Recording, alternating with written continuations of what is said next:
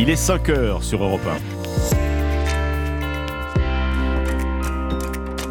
1. Europe Matin.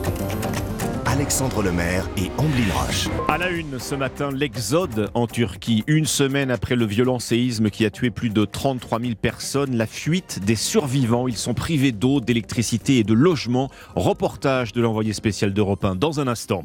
Emmanuel Macron va-t-il sortir du silence sur la réforme des retraites? Le président reste pour l'instant en retrait. Il envoie Elisabeth Borne en première ligne. La première ministre euh, gère les syndicats, leurs menaces de blocage, mais aussi les oppositions à l'Assemblée. Et puis le domicile de Pierre Palmade, perquisitionné hier après son accident de voiture. L'humoriste testé positif à la cocaïne est visé euh, par une enquête pour homicide et blessures involontaires. On fait le point dans ce journal sur la suite des événements. Le journal de 5 heures présenté par Alban Le Prince. Bonjour Alban. Bonjour à tous. Une semaine après ce qui est sûrement devenu le pire séisme de l'histoire de la Turquie et de la Syrie, avec plus de 33 000 morts, le balai des pelleteuses et des blayeuses continue avec le faible espoir de retrouver des survivants. Pour ceux qui ont eu la chance de s'en sortir, il n'y a souvent plus d'eau, plus d'électricité, ni logement. Seule option, partir. Le reportage de l'envoyé spécial d'Europe 1 à Antioche, Rémi Trio. La gare routière d'Antioche a des airs de camp de réfugiés, avec ses abris de fortune, ses tentes, ses soldats en treillis qui assurent la circulation. Jem a trouvé des places dans un bus pour lui et sa famille. C'est très difficile de partir, mais nous sommes obligés. J'aurai toujours ce vide en moi, mais le plus important maintenant, c'est la santé et la sécurité de ma famille. Mais tous n'ont pas eu la chance de trouver un billet. J'ai demandé partout et c'est complet, et nous n'avons pas de place. Qu'est-ce qu'on va faire Ouz, un chauffeur, assure qu'il fait tout son possible pour évacuer ces réfugiés. Les gens ne trouvent pas de voiture pour partir, alors pour en aider le maximum, on prend des voyageurs dans le couloir ou sur les marches du bus. Malgré l'ampleur des destructions, tous jurent qu'ils reviendront un jour dans leur ville. À Antioche, Rémi Trio, Europe 1. Prenons en direction euh, à présent des États-Unis. Alban ou Washington assure avoir abattu un nouvel objet volant. Oui, objet en altitude, hein, précise le Pentagone, le quatrième en moins de dix jours. Cette fois-ci à la frontière entre les États-Unis et le Canada, qui sont ce matin en état, en état d'alerte.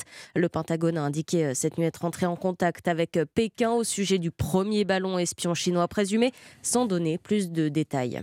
En France, la majorité comme l'opposition campent sur leurs positions respectives à propos de la réforme des retraites. Oui, la mobilisation de samedi plutôt suivie, hein, avec plus de 960 000 manifestants partout en France, permet aux syndicats de maintenir la pression sur le gouvernement et laisser planer la menace d'une France à l'arrêt le 7 mars notamment.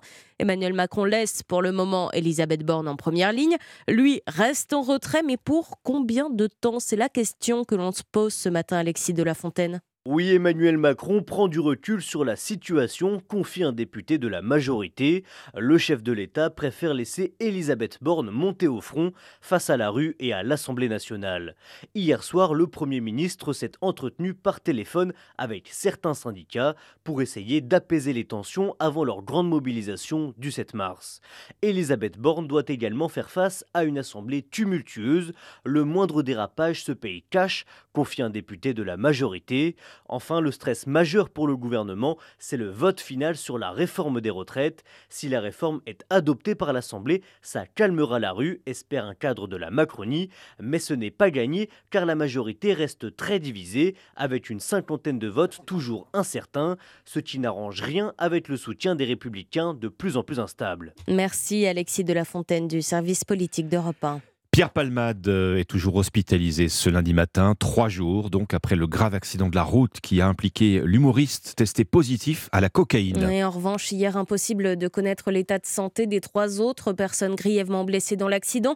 Ce qu'on sait ce matin, William Olinier, c'est que le domicile de Pierre Palmade à Célie-en-Bière en Seine-et-Marne a été longuement perquisitionné dans la journée d'hier et que la prochaine étape, ce sera la garde à vue.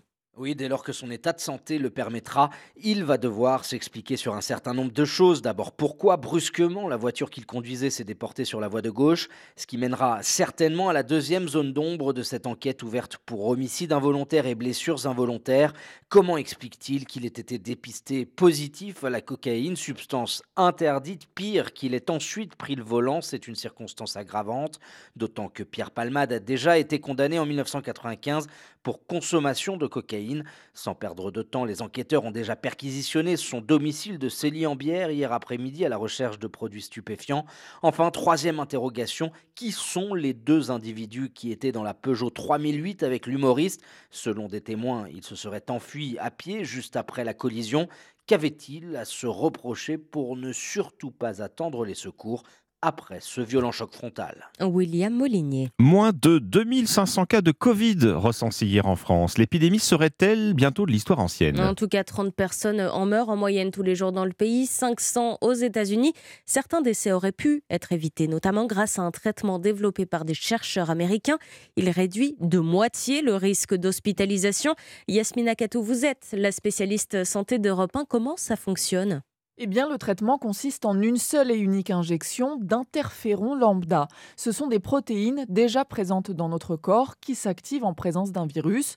Contrairement au vaccin, l'avantage du traitement par interféron, c'est qu'il reste efficace face aux nouveaux variants. Cyril Cohen est professeur d'immunologie. Il est possible qu'à un moment ou à un autre, il y ait des virus qui soient un peu plus résistants. Alors que là, on ne regarde pas le virus, on active les défenses immunitaires et notre système immunitaire trouve les meilleures armes pour arrêter le virus. Et ce médicament a un autre avantage par rapport au Paxlovid qui est déjà utilisé aujourd'hui pour éviter les hospitalisations. Le Paxlovid est donné dans les 5 jours après le début des symptômes, après il est beaucoup moins efficace et ça, ce médicament pourrait être donné dans les 7 jours après l'apparition des symptômes, donc il y a peut-être une fenêtre un peu plus large. Les chercheurs américains espèrent une mise sur le marché très prochainement. Une demande a déjà été faite à l'Agence américaine du médicament. Yasmina Katou, spécialiste santé d'Europe 1. Voici maintenant une information peu euh, ragoûtante, Alban, puisque Paris serait la quatrième ville la plus infestée par les rats dans le monde. Il y a plus de rats que d'habitants dans la capitale. Conséquence, les interventions contre les rongeurs explosent, plus 35% en un an, selon la Chambre syndicale de dératisation, désinsectisation et désinfection. Illustration dans l'Essonne avec Nina Droff. C'est la partie commune à toutes les combles. C'est là qu'on entend les petits bruits. Euh, ça gratte. Comme si ça courait, comme si ça marchait Ouais, c'est ça, exactement. Armés de lampes torches et de gants en plastique, les dératiseurs, Cyril et Thibault, inspectent minutieusement les combles de l'immeuble. Et il ne leur faut pas longtemps pour confirmer les craintes de Jordi. Et là, voilà, là, on a plein de crottes. Hein. Donc là, il y a forcément une source d'entrée. Il rentre là, il rentre là-bas. On va pouvoir mettre directement du diphénacum, qui est un poison. Ils vont venir le, manger, le grignoter. Euh, ils vont venir mourir 4-5 jours après. quoi. Rien de surprenant pour Cyril, ces derniers temps, les interventions de dératisation comme celle-ci sont de plus en plus nombreuses. Euh, sur la dératisation, c'est une augmentation entre 30 et 40 d'activité en plus. Cette hausse, c'est depuis 2020, euh, la, Covid et l'après-Covid. Hein. Les gens, ils ont délaissé les parcs, les supermarchés, etc. Donc il y avait moins d'alimentation, moins de poubelles aussi dans les parcs. Euh, les rongeurs, ils sont rentrés dans les villes. Puis là, ils ont même plus peur de, de sortir maintenant, même en journée, alors que c'était des choses qu'on voyait très très peu avant. Un phénomène qui constitue un danger pour la santé publique, puisque l'urine de rat peut transmettre des maladies parfois mortelles pour l'homme. Nina Droff. Et puis on a appris euh, cette nuit le décès de David Jolicoeur, membre du trio hip-hop de la Soul. Il avait euh, parlé publiquement hein, de ses problèmes d'insuffisance cardiaque ces dernières années. Il avait 54 ans. Je vous propose donc de réécouter un extrait ce matin. Everybody wants to be a DJ, everybody wants to be an MC, but being speakers are the best, and you don't have to guess. De La Soul Posse consists of three, and that's the magic number. De la Soul Magic Number. Merci pour votre journal de 5 heures, Alban Le Prince. De la Soul toujours dans votre playlist, Ombline. Hein Obligatoirement. Obligatoirement. Très bon réveil sur Europe à 5h09. Et on passe au sport avec euh, Dimitri Vernet. Bonjour Dimitri. Bonjour Ombline, bonjour Alexandre. Bonjour, Dimitri. On débute le journal des sports par du football avec euh, en Ligue 1 hier soir la très grosse performance des Lyonnais. Eh oui, les Gaunes se sont offerts les Lensois à domicile, victoire 2-1 grâce à des buts d'Alexandre Lacazette et de Ryan Cherki. Une très bonne opération hein, pour les Lyonnais qui se relancent dans la course aux places européennes. Cependant, de leur côté, les 100 et or enchaînent les contre-performances hein, avec une série de 4 matchs sans victoire. Alors oui, cette défaite euh, dans un match très serré déçoit le coach lensois Francaise. Il y a des regrets de ne pas être récompensé de, ce qu'on a fait, mais si on l'a perdu aussi, c'est qu'on a fait à la fois des erreurs euh, défensives sur certains moments, et, notamment sur les actions des, deux buts, et qu'on n'a pas aussi été assez euh, chirurgical face à ce type d'équipe. Et c'est ça la différence entre une très bonne équipe et une très très très bonne équipe. L'entraîneur de lance francaise au micro européen de Pascal Auclair, une nouvelle défaite que les 100 et or payent cash. Ils chutent du podium et sont désormais quatrième. Que s'est-il passé dans les autres rencontres, Dimitri? Eh bien, il y a eu des buts, beaucoup, beaucoup de buts. Toulouse s'est imposé 3-1 face à Rennes. Succès également de Montpellier contre Brest 3-0. Les Rémois ont étrié 3-4-0. Lille a enchaîné à domicile face à Strasbourg, victoire 2-0. Nantes s'est imposé 1-0 face à Lorient. Enfin, Angers et Auxerre se sont quittés sur un match nul, un but partout. Et puis nous sommes à J-1 du choc en Ligue des Champions entre le PSG et le Bayern Munich. Et oui, un match ô combien important hein, pour les Parisiens qui n'arrivent pas au meilleur des moments, il faut le dire. Le PSG montre en ce moment un niveau de jeu très inquiétant et enchaîne les mauvaises prestations avec au compteur une nouvelle défaite ce week-end face à Monaco. Cependant, l'espoir renaît dans le club de la capitale puisque Kylian Mbappé s'est entraîné hier. L'attaquant star, tout d'abord annoncé forfait pour cette rencontre, pourrait faire son grand retour pour ce choc face au Bayern Munich. On prend la direction euh, d'Oberhof en Allemagne pour le championnat du monde de biathlon. Notre tricolore, Julia Simon, a remporté hier une médaille d'or. Et oui, quelle performance, quelle performance. Elle est devenue la championne du monde de la poursuite. La Française a réalisé une, une véritable démonstration hein, sur le pas de tir et sur ses skis, lui permettant de remporter son premier titre mondial en individuel. Jointe par euh, Lucas Courtin, elle nous raconte cette consécration représente beaucoup. Ça représente la récompense d'années de, travail. Ça représente aussi euh, le staff, il bosse pour ça euh, toute la journée. Il se lève au matin pour nous donner les meilleurs skis. Euh, Polo, il s'arrache les cheveux depuis quelques temps pour que mon tir il se mette en place. Bah, Aujourd'hui, bah, c'est la consécration. C'est incroyable. C'est un, super moment. Et très fier de cette course. Ça va être une de mes courses de référence sans nul doute. Julia Simon, qui est devenue la septième biathlète tricolore de l'histoire à devenir championne du monde. Dans le reste de l'actualité sportive, Dimitri. Et bien du rugby avec le succès des Anglais au tournoi Destination hier, 31-14 face aux Italiens. Du golf, avec le retour au premier rang mondial de l'Américain Scotty Scheffler, grâce à sa victoire au tournoi de Phoenix hier. Et puis on reste outre-Atlantique avec euh, un mot de football américain, bien sûr, puisque la finale du Super Bowl se déroulait cette nuit. Et ce sont les Chiefs de Kansas City qui ont soulevé le trophée après leur victoire 38 à 35 face aux Eagles de Philadelphie. On vous retrouve dans une heure pour le pressing, Dimitri Vernet, pour parler à nouveau du Super Bowl. À nouveau, exactement. à tout à l'heure, merci. C'était le journal des sports, 5h12. On passe aux courses avec le pari gagnant de Thierry Léger. Bonjour Thierry. Bonjour Omblin, il y aura des courses cet après-midi sur l'hippodrome de Vincennes et mon pari gagnant sera le 511 Juvenia Bella. À peine âgé de 4 ans, voilà une pouliche sur laquelle on peut déjà compter. 5 courses depuis le début de sa carrière, 3 victoires et 2 secondes places. Visiblement taillée pour réussir à Vincennes, une piste en parfaite adéquation avec ses réelles aptitudes et capable d'adopter toutes les stratégies de course. Elle devrait pouvoir une nouvelle fois être à la hauteur de son statut de grandissime favorite. Alors notez bien, pour cet après-midi à Vincennes, réunion 1 dans la cinquième course, le numéro 11, Juvenia Bella. Merci Thierry Léger. On vous retrouve dans une demi-heure sur Europe 1 pour vos pronostics du Quintet, 5h13. Très bon réveil. Dans un instant, l'histoire dingue d'Anissa Haddadi. Dans le Nord, une étudiante a loupé les cours. Elle a un mot d'excuse. Il vient de la Première ministre. A tout de suite. Europe Matin. Alexandre Lemaire et Amblin Roche. Merci de choisir Europe 1 et de commencer cette semaine avec nous. Bon lundi, c'est maintenant l'histoire dingue d'Anissa Haddadi. Anissa, ce matin, le mot d'excuse le plus inattendu, le plus inespéré peut-être euh, pour euh, cette étudiante qui a loupé des cours euh, à la fac. Un mot d'excuse unique, c'est vrai, parce que moi, le, le mieux que j'ai fait, c'était imiter la signature de mes parents. Oui, c'est ça, hein. un grand classique. un grand classique, effectivement, qu'on a tous fait. Là, c'est un mot d'excuse unique que notre étudiante devra garder précieusement. Ce mot deviendra peut-être un document d'histoire dans mmh. quelques années. La semaine dernière, Ambre, étudiante de 19 ans en bachelor universitaire de technologie d'information communication, ne va pas en cours pour participer à un événement organisé par le journal La Voix du Nord.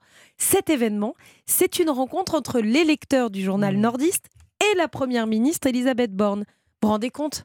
Ambre, qui se dirige vers une carrière dans l'information, elle ne peut pas manquer cet événement. Mmh. elle y va. Elle est sélectionnée en plus par le journal pour faire partie des lecteurs qui interrogeront la première ministre. Elle dit Ça m'a fait louper l'informatique et l'anglais, mais je me suis dit que c'était trop bête de louper une telle mmh. opportunité. Il fallait donc à Ambre un mot d'excuse pour ne pas être pénalisée sur ses notes par cette, absence. Mm. Elle prend donc son courage à deux mains et demande à la Première ministre de lui rédiger son mot d'excuse.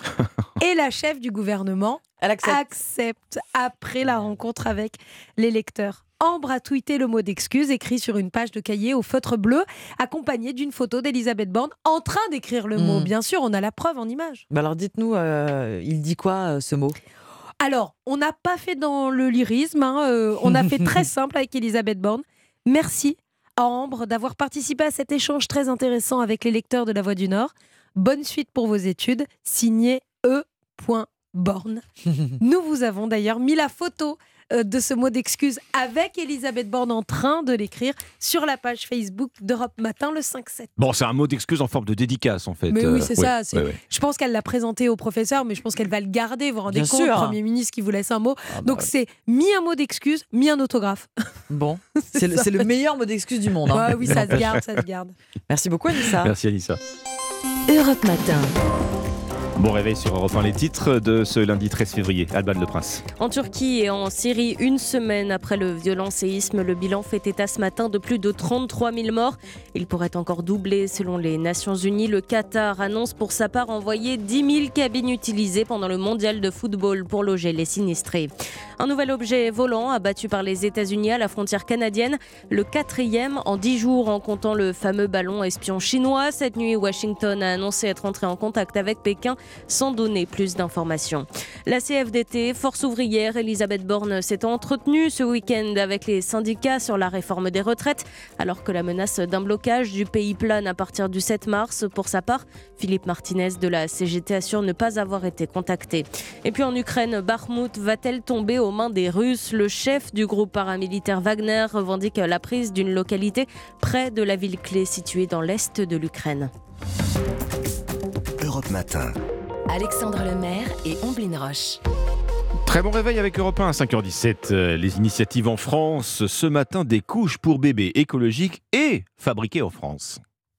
Bonjour Geoffroy Blondel de Joigny. Bonjour Ombline. Avec Kylian O'Neill, vous avez fondé Naturopéra, une entreprise euh, spécialisée dans les produits du quotidien bio et écologiques euh, made in France. Merci beaucoup d'être avec nous sur Europe 1. Naturopéra, c'est le leader en France des couches écologiques en réseau bio et c'est avec ces couches innovantes euh, que euh, vous vous êtes lancé, que vous avez créé Naturopéra. C'est la porte d'entrée. Tout à fait. Effectivement, nous nous sommes lancés il y a quelques années avec donc mon associé Kylian Oneil dans le réseau bio avec la marque de couches Tidou. Et nous avons voulu repenser un petit euh, les couches afin qu'elles soient plus écologiques, afin qu'elles soient euh, made in France, ce qui n'était pas le cas avec euh, l'offre qu'il y avait avant notre arrivée. Des couches qui soient plus saines et qui soient surtout accessibles à tous et pour tous grâce à une accessibilité géographique. Et c'est comme ça qu'on s'est lancé dans le réseau bio, tout à fait. accessible euh, géographiquement et en termes de prix. On va y revenir parce que c'est vraiment important. Ces couches que vous avez créées, que vous produisez, ce sont des couches donc sans parfum, sans lotion. Qu'est-ce qu'elles ont de particulier? Eh bien, en fait, nos couches, que ce Oui. soit Tidou pour le réseau bio, tout ce qui est Naturalia, Biocop et compagnie. Nous avons aussi la marque Caribou qui est pour les grandes surfaces, Auchan, Leclerc, Intermarché, Géant, Casino. Et nous avons aussi la marque Libellis en pharmacie. Ce qui les relie toutes, en fait, c'est que ce sont des couches qui n'auront euh, pas toutes ces substances qui sont soit considérées comme cancérigènes, soit qui sont considérées en fait comme dangereuses pour la santé ou alors pour euh, l'épiderme fragile de bébé. Pas de lotion, pas de parfum, pas de pétrolatum, pas toutes ces substances qui ont été pointées du doigt par les associations de consommateurs et critiquées. Une cellulose de bois, une naturalité qu'on va rechercher, issue de forêts gérées durablement, parce que c'est une couche saine mais aussi écologique. Et derrière, nous allons avoir des tests qui vont prouver que notre couche répond en fait à toutes les attentes des consommateurs, des bébés et bien sûr des parents qui veulent le meilleur pour leur enfant. Elles sont labellisées FSC, c'est-à-dire un arbre coupé, c'est un arbre replanté, c'est ça? Exactement, en fait, dans un paquet de couches, chez nous, comme nous avons plus de 50% en fait de matière renouvelable à l'intérieur de nos couches, ce qui est un, très élevé comme ratio euh, par rapport à euh, ce qui existe sur le marché, eh bien, nous avons dans nos couches quasiment l'équivalent euh, d'une petite bûche de bois, puisque euh, euh, Ah oui. nous avons quasiment un kilo de cellulose de bois à l'intérieur de nos couches. Et donc il faut s'assurer, comme on coupe des arbres pour avoir cette fameuse cellulose à l'intérieur de nos couches, ben, que les forêts soient gérées de manière durable pour Mm. offrir des forêts aussi aux générations futures. Des couches bébés écolo, euh, accessibles en termes de prix et fabriquées en France. On l'a évoqué à l'instant, mais on va y revenir puisque votre usine a été inaugurée dans le Pas-de-Calais il y a quelques semaines. Exactement, voilà. Euh, en octobre dernier, nous avons inauguré une nouvelle usine de couches en France. Donc c'était un bel événement qui a été bien suivi euh, parce que ça faisait plus de 30 ans qu'il n'y avait pas eu d'ouverture d'usine de couches en France, alors que plus de 90% des couches vendues en France sont fabriquées hors de France. Donc c'est dingue quand on y pense, mais c'est pour ça que nous sommes très fiers d'avoir lancé cette usine. Elles sont donc conçues dans une usine respectueuse de l'environnement. Euh, on, va y revenir, hein, Geoffroy euh, Blondel de Joigny. Après les couches bio, un mot quand même, puisque vous avez développé d'autres produits du quotidien, avec le même cahier des charges. Exactement, toujours le même cahier des charges, c'est-à-dire la santé, la naturalité, l'efficacité et l'accessibilité prix et le Made in France, bien évidemment, qui sont pour nous un petit peu la colonne vertébrale, notre ADN de marque sur mmh. l'intégralité de nos marques. Donc nous avons aussi des gammes d'hygiène féminine sous le nom de la marque Tadam, qui est aussi là pour protéger les femmes qui utilisent des produits en fait tous les mois. Et pour cela, c'était important aussi de s'occuper d'elles et d'arriver avec des produits qui soient sains et efficaces, parce qu'aujourd'hui, les associations de consommateurs pointent du doigt des substances qui sont à tendance cancérigène ou nocive pour les femmes. Et c'est vrai que ça nous semblait important, après euh, avoir développé notre gamme bébé, de pouvoir ben, aider euh, les mamans et les femmes qui sont en recherche de produits respectueux pour elles et pour l'environnement. Et nous avons aussi des produits de soins et d'entretien de la maison, toujours mmh. aussi dans ce cadre un petit peu familial de produits non alimentaires où c'est important de pouvoir en fait réaliser sa lessive, faire sa vaisselle avec des produits qui soient respectueux de son mmh. épiderme, respectueux aussi euh, de l'environnement familial des produits sains, efficaces, hein, vous le dites, vous insistez sur ce point, et aussi des produits euh, que tous les foyers peuvent se procurer en termes de prix. Oui, le bio ne doit pas être élitiste. Non, non, c'est vraiment ce que l'on veut éviter chez Nature Opéra. Nous avons une vision qui est celle en fait de changer la consommation pour rétablir un équilibre de la vie.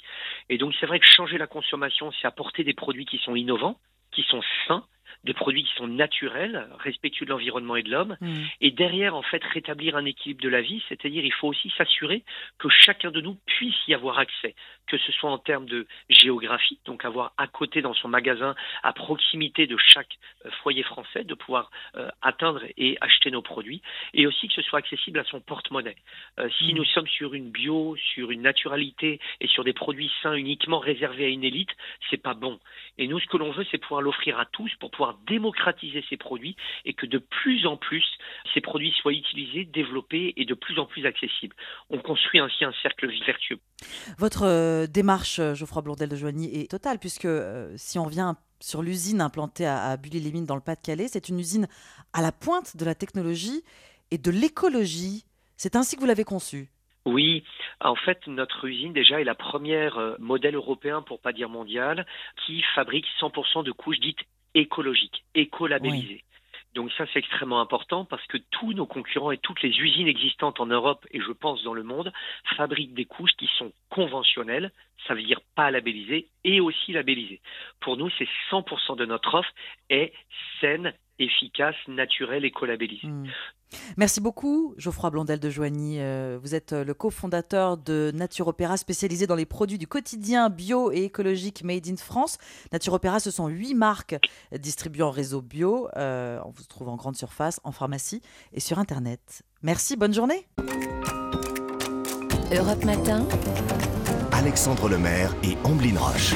La bataille de Bakhmut dans le Donbass ukrainien à la une de l'actualité ce matin. Des combats violents et meurtriers. Les Russes revendiquent la prise d'une localité voisine de cette ville symbole. Ne manquez pas euh, le reportage exceptionnel de notre envoyé spécial sur la ligne de front dès le début de ce journal. La réforme des retraites, reprise des débats aujourd'hui à l'Assemblée nationale et toujours pas la moindre sortie de crise à l'horizon. Dans ce journal également, trop bien pour moi, l'étonnante étude d'une école de management sur le marché de l'emploi. Un candidat sur quatre refuse de répondre à une offre par crainte de ne pas être à la hauteur. Enfin, nous prendrons des nouvelles du Super Bowl. La finale du championnat de football américain avait lieu cette nuit et la chanteuse Rihanna a fait le show. Europe 1. Le journal de 5h30, Christophe Lamar. Bonjour Christophe. Bonjour Alexandre, bonjour à tous. C'est une ville à haute valeur symbolique. Bakhmut, dans l'est de l'Ukraine, est le théâtre de violents combats depuis plusieurs mois. Les forces russes en ont fait une priorité, qu'importe les pertes? 800 tués par jour dans leur rang, selon les services de renseignement britanniques. Ce matin, les mercenaires de Wagner, alliés de Moscou, revendiquent la prise de Krasna Ora, distante de quelques kilomètres seulement. L'étau se resserre, mais les Ukrainiens résistent, comme en témoigne l'envoyé spécial d'Europe 1, Nicolas Tonev. Reportage exceptionnel sur la ligne de front avec les artilleurs ukrainiens de la 93e brigade. Départs et arrivées incessants d'obus et de roquettes. Les alentours ne sont que ruines noircies. Courir vers le bunker refuge d'Alexandre et de sa brigade de mortiers.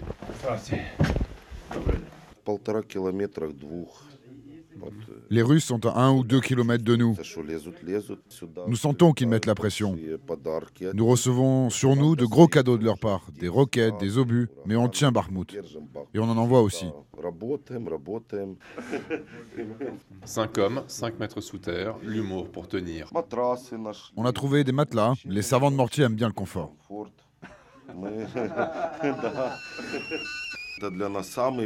Pour nous, c'est le son le plus agréable ici. Il signifie thé, café et de la chaleur. Nous n'avons pas besoin d'entendre les explosions. Mais notre théière là, ça c'est le confort. Mais tout est provisoire. Par manque de munitions, Alexandre ne tire plus que 5 à 10 obus par jour. L'unité a reculé trois fois ces dernières semaines.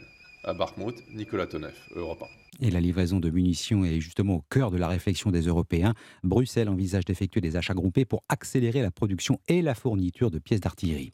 Plus de 33 000 morts en Turquie et en Syrie, bilan qui pourrait doubler selon un responsable des Nations Unies sur place.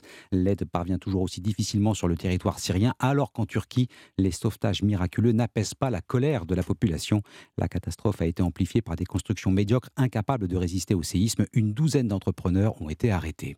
Washington annonce la destruction d'un nouvel objet volant cette nuit. L'engin survolait le lac Huron, Huron lorsqu'il a été abattu. Le Pentagone affirme par ailleurs avoir pris contact avec les autorités chinoises au sujet du présumé, du présumé ballon aérien espion détruit le 4 février dernier. La réforme des retraites, Christophe, avec la reprise des débats à l'Assemblée nationale, du côté du gouvernement comme des syndicats, chacun campe sur ses positions. Les parlementaires ont jusqu'à vendredi minuit pour examiner le texte en première lecture.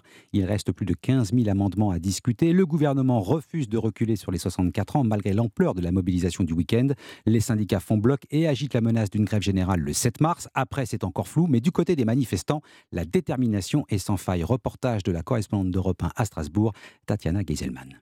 Âge de départ à la retraite, aucun recul, ni un jour, ni un mois, ni un an de plus. C'est avec ce badge épinglé sur son blouson que Jean, ouvrier de la métallurgie, a participé à toutes les mobilisations depuis un mois. J'ai une perte de salaire, mais de toute façon, euh, qui ne demande rien à rien, c'est ce qu'on dit. Hein. Donc il faut bien essayer de faire une manif, essayer de punir quelque chose.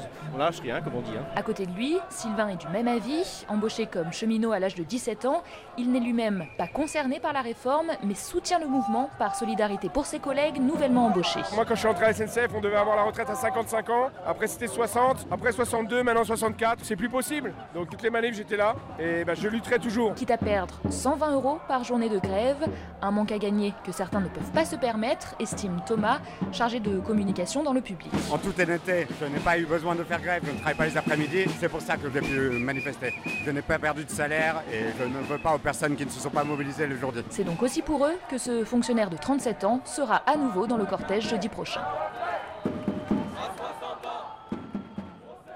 Reportage Tatiana Geiselman. Des échanges, il y en a entre le gouvernement et les syndicats. Coup de fil de la Première ministre à au moins deux d'entre eux, Force ouvrière et la CFDT. Et alors alors, rien de nouveau, selon son, secrétaire général Laurent Berger, le cinquième acte de la mobilisation aura lieu jeudi.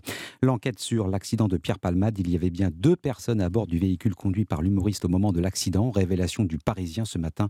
Les gendarmes ont récupéré une vidéo prise par un couple d'automobilistes arrivés sur les lieux du drame juste après la collision.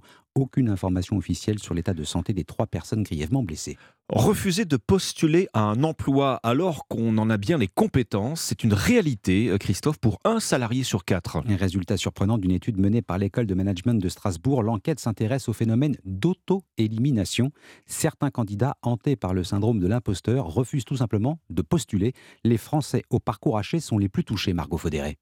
À la recherche d'un poste commercial depuis janvier, Marie voit passer des offres tous les jours, mais elle n'ose pas postuler malgré ses 15 ans de métier. Après une mauvaise expérience avec mon employeur, j'ai eu peur de me retrouver face à un recruteur, ce qui m'effraie un peu en fait. C'est comme s'il y avait un mur euh, en face de moi. Comme elle, beaucoup de Français ne candidatent même pas à une annonce, en particulier ceux qui ont eu des parcours hachés, explique Jean Pralon, professeur de gestion des ressources humaines à l'école EM Normandie. Il y a un stéréotype, celui qui a fait de belles études, c'est le parcours idéal. Il y a des gens qui ont des parcours un peu moins évidents, on a arrêté de travailler, on a déménagé, c'est ce que se disent ceux qui s'auto-éliminent. Et très souvent, c'est par peur d'échouer dans le processus de recrutement qu'ils s'auto-censurent. Quand on est un candidat qui a été un peu habitué à avoir des réponses négatives, forcément, on n'a pas envie de s'y replonger. C'est ça qui explique cet évitement. Être assis à un bureau face au responsable RH, rencontrer son futur manager ou même passer des tests techniques, pour certains candidats, le processus de recrutement est une vraie source d'angoisse. Marco Faudéré du service économie d'Europe 1. Direction les États-Unis maintenant pour l'événement sportif de l'année outre-Atlantique, la finale du Super Bowl, le championnat de football américain.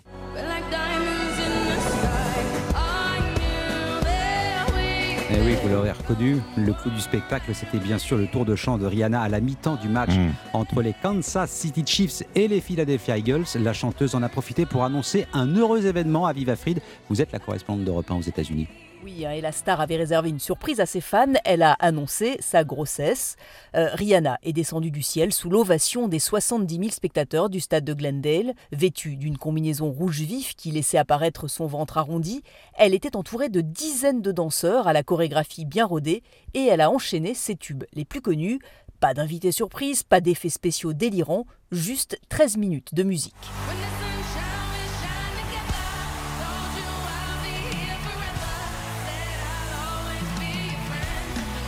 Sans faute hein, dans ce spectacle très attendu et très suivi, euh, car le Super Bowl, c'est l'événement le plus regardé aux États-Unis, 100 millions de téléspectateurs.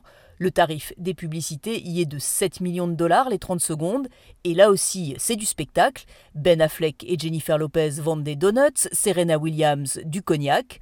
On a eu droit à la bande-annonce du prochain Indiana Jones et même à une pub pour Jésus. On en oublierait presque que le Super Bowl, eh bien, c'est avant tout un match de football américain. Alors, côté sport, les Chiefs battent les Eagles sur le fil, 38 à 35, et remportent le troisième Super Bowl de leur histoire. Aviva Fried, correspondante d'Europe 1 aux États-Unis. Tiens, le sport toujours bien en France. C'est la fin de la 23e journée de Ligue 1. Lyon s'impose 2 buts à 1 face à Lens.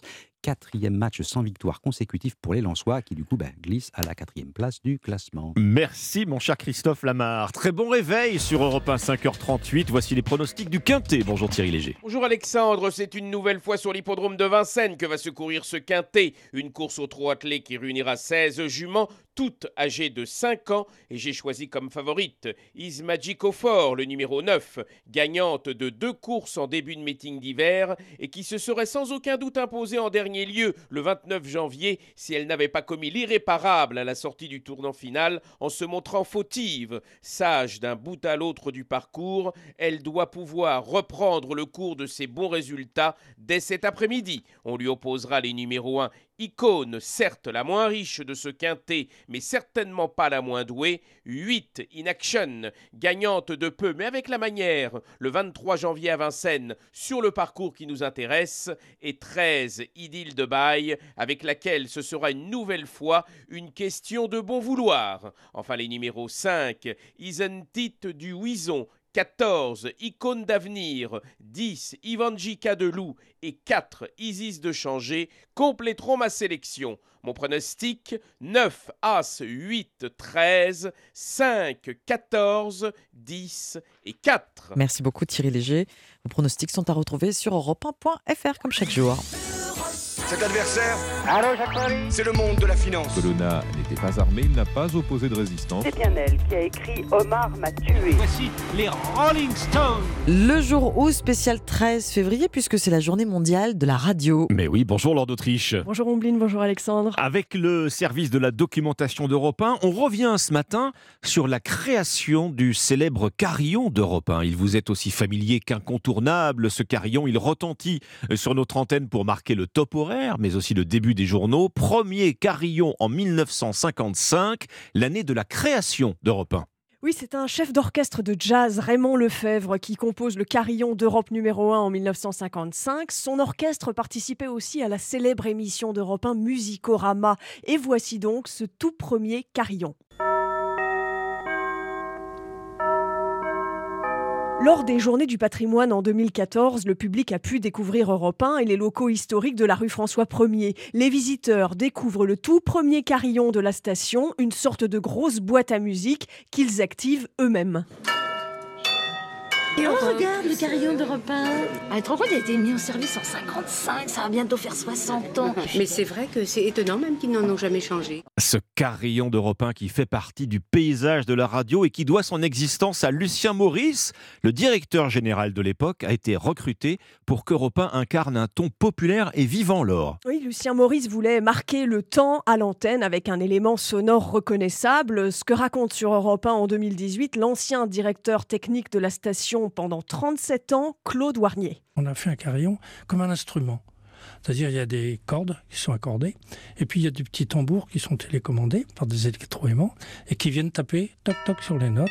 C'est une mécanique qui a un gros avantage parce qu'on pouvait la synchroniser avec l'horloge parlante, donc on était sûr d'être à l'heure. En 1965, pour la première fois, Europe 1 annonce l'élection du nouveau président de la République à 20h grâce à l'estimation d'un institut de sondage, et le carillon devance légèrement l'annonce du résultat. Il est 20h. Avant 20h, nous ne voulions rien vous dire. Il est 20h, le vote est terminé partout, et j'appelle Besançon à notre centre de calcul. Le général de Gaulle est élu. Selon notre estimation, à l'heure actuelle, il ne devrait pas pouvoir descendre en dessous de 50%, entre 50 et 62 la Julien Besançon et Jean Gorini, journalistes historiques d'Europe 1. Alors depuis, le carillon de la station a été modifié plusieurs fois, mais jamais supprimé. Merci beaucoup, Lord d'Autriche. À demain pour un nouveau jour où sur Europe 1 et le carillon résonnera dans un petit peu plus d'un quart d'heure. Mais oui, superbe voyage dans le temps avec ce carillon euh, d'Europe 1, 5h42. Il est l'animal de compagnie préféré des Français. Il s'en trouve en France deux fois plus que de chiens. Dans un instant sur Europe 1, on s'intéresse au comportement de votre chat. Il est en constante évolution. Le chat devient de plus en plus domestique. C'est ce que nous explique dans un instant l'historien Éric Baratet. A tout de suite. Europe Matin, Alexandre Lemaire et Omblin Roche. Il est 5h44, merci d'écouter Europe 1. Il est l'un des animaux de compagnie préférés des Français. On estime qu'il y a en France plus de 15 millions de chats dans les familles, dans les foyers. Quelle est notre relation avec cet animal qui semble garder sa part d'instinct sauvage et d'indépendance? Votre invité Alexandre est Éric Baraté, historien spécialisé des relations hommes-animaux, auteur de Culture féline du 18e au 21e siècle. C'est paru au seuil. Bonjour Éric Baraté. Bonjour. Il y a en France deux fois plus de chats que de chiens dans les foyers. On dit aussi qu'il y a deux fois plus de chats en France que chez nos voisins britanniques. Vous qui l'étudiez et l'observez de près, comment vous expliquez cette popularité extraordinaire de ce petit animal de compagnie? Alors c'est une popularité récente, hein. ça, ça s'est retourné dans les 30 dernières années. Oui. Il y a une quarantaine d'années, les rapports chien-chat étaient exactement inverses. Hein. Et puis les chiens ont beaucoup diminué parce que ben on a eu l'impression que c'était beaucoup de corvées, notamment en ville, pour les sortir, alors que ça paraît plus pratique pour les chats. Donc les chats ont énormément augmenté en nombre. Et puis l'autre facteur, c'est que ces chats sont maintenant de plus en plus des chats solliciteurs, joueurs, ayant euh, une volonté d'interaction avec leur maître ce qui était beaucoup moins cas auparavant. Et donc, euh, finalement, euh, dans beaucoup de foyers, il remplace les chiens d'autrefois. C'est-à-dire, vous êtes en train de nous dire que euh, dans ces dernières décennies, à mesure que le chat est devenu plus populaire, on a vu aussi son comportement évoluer. Oui, en fait, le comportement des maîtres et des chats. Les maîtres sont devenus beaucoup plus proches de leurs chats et les sollicitent beaucoup plus. Ce qu'ils faisaient très peu auparavant, ils le faisaient plutôt avec des chiens. Et les chats ben, ont changé à la fois par sélection, par éducation, et sont devenus euh, beaucoup plus interactifs. Hein, c'est l'une des grandes explications du boom actuel et on voit très bien dans toutes les petites vidéos placées sur Internet hein, qui montrent bien le phénomène. Ce qui attire, c'est le chat interactif. Hein.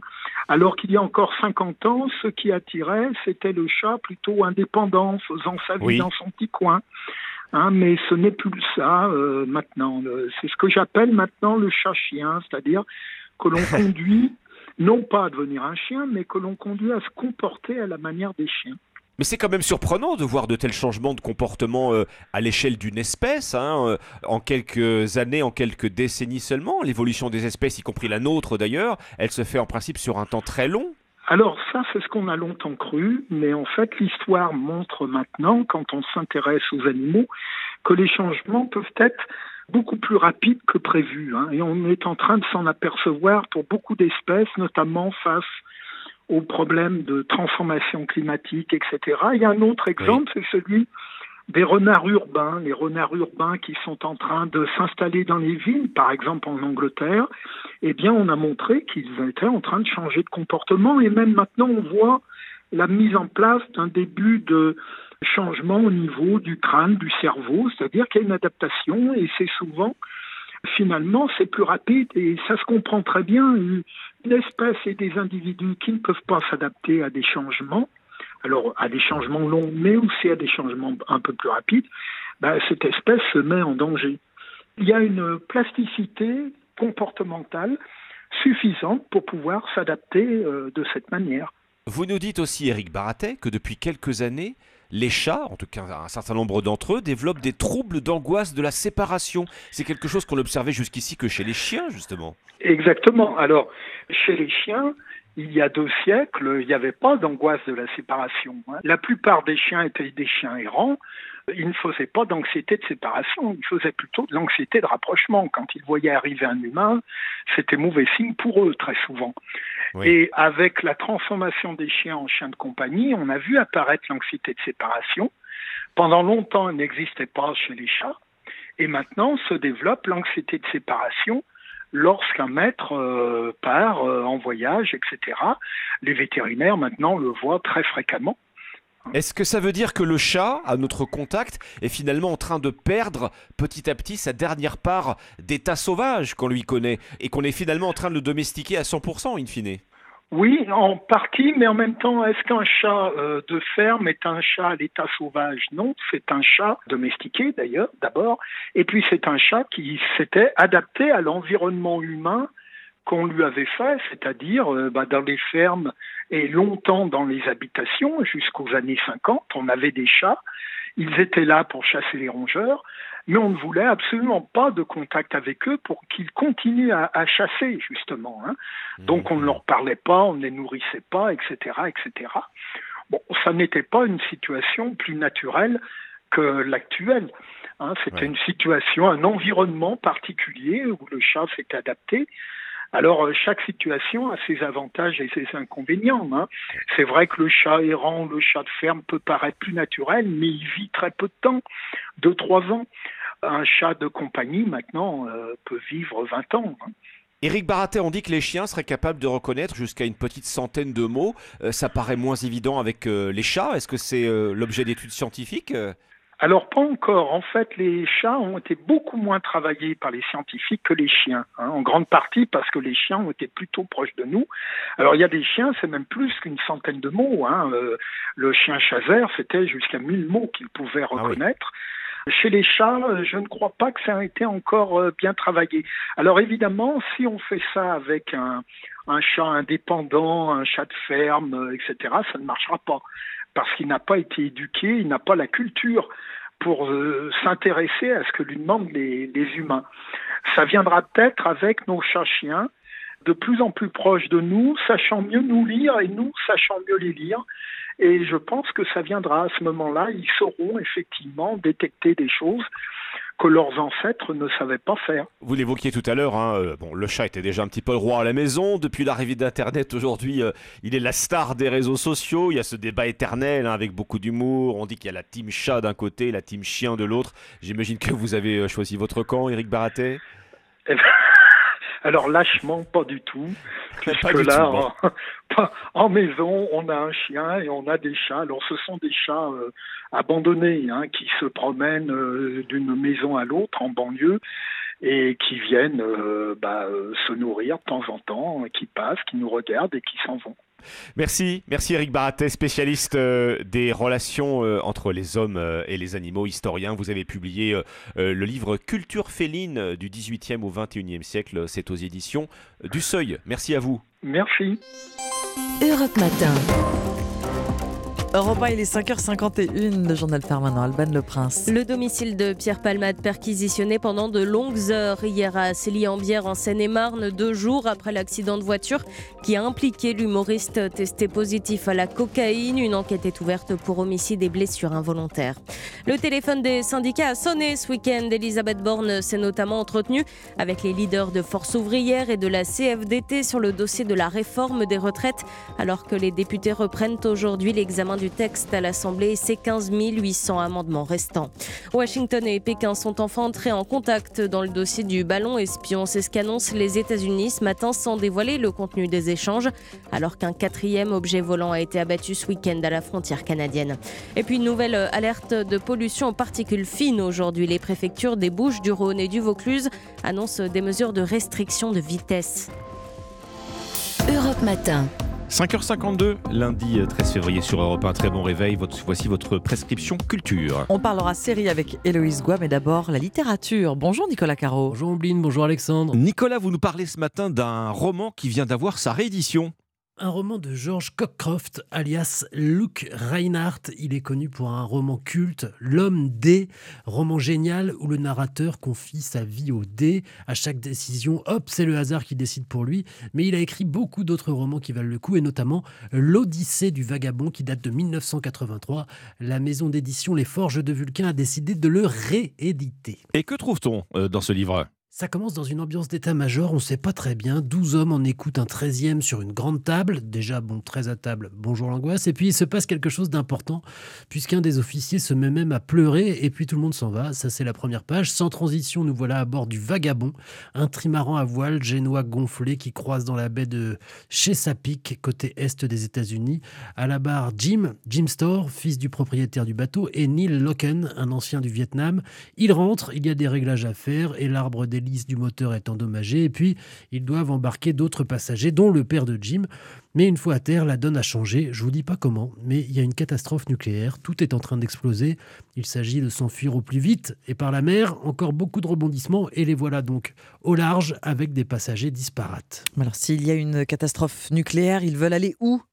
C'est toute la question. Et surtout, comment on vit ensemble Il y a des tensions, des objectifs différents. Certains veulent agir, d'autres veulent simplement se mettre à l'abri. Et puis, il y a la menace permanente des radiations. Il faut se nourrir, il faut survivre, tout simplement. Et puis, effectivement, où accoster? Est-ce que tout est décimé? Est-ce qu'il y a encore des endroits saufs? C'est exactement le thème d'Ulysse et son Odyssée jusqu'au retour à Ithaque, d'où le titre de ce roman 13 années 80, et donc génial, retraduit par Francis Guèvremont. L'Odyssée du vagabond, donc, de Luc Reynard Merci beaucoup, Nicolas. On retrouve à présent Héloïse Goua pour la prescription série. Bonjour.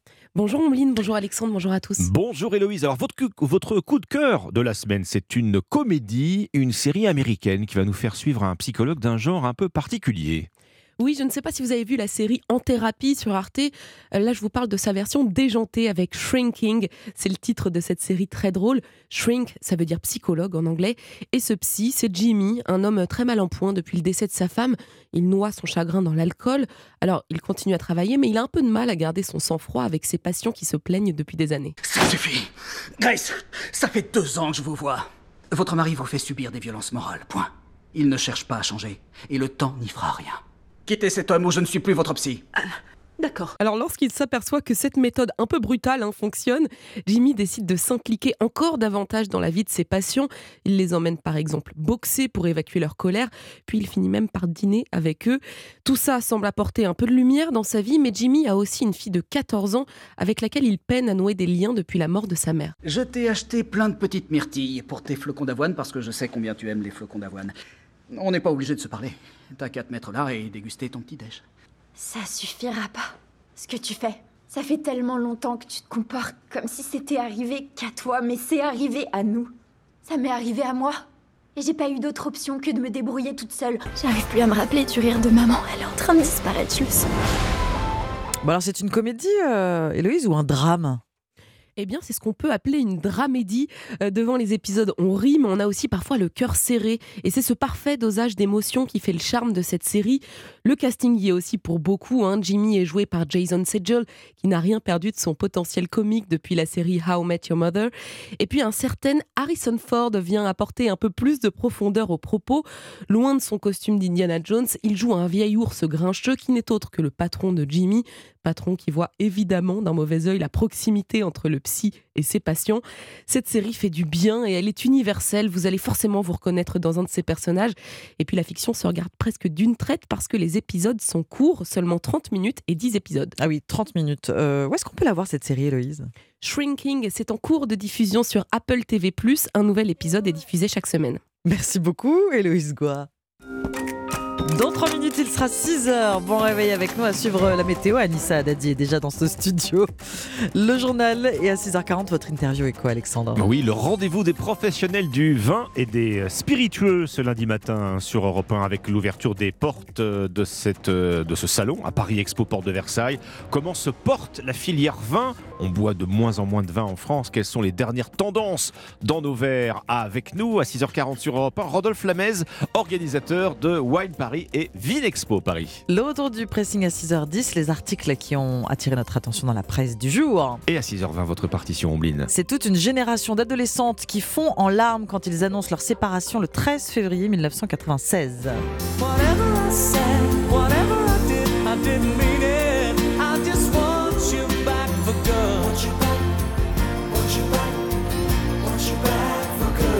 Le puissant boys band Ils britannique Moi, dans la j'entends des choristes euh, dans ce 20 studio. Là.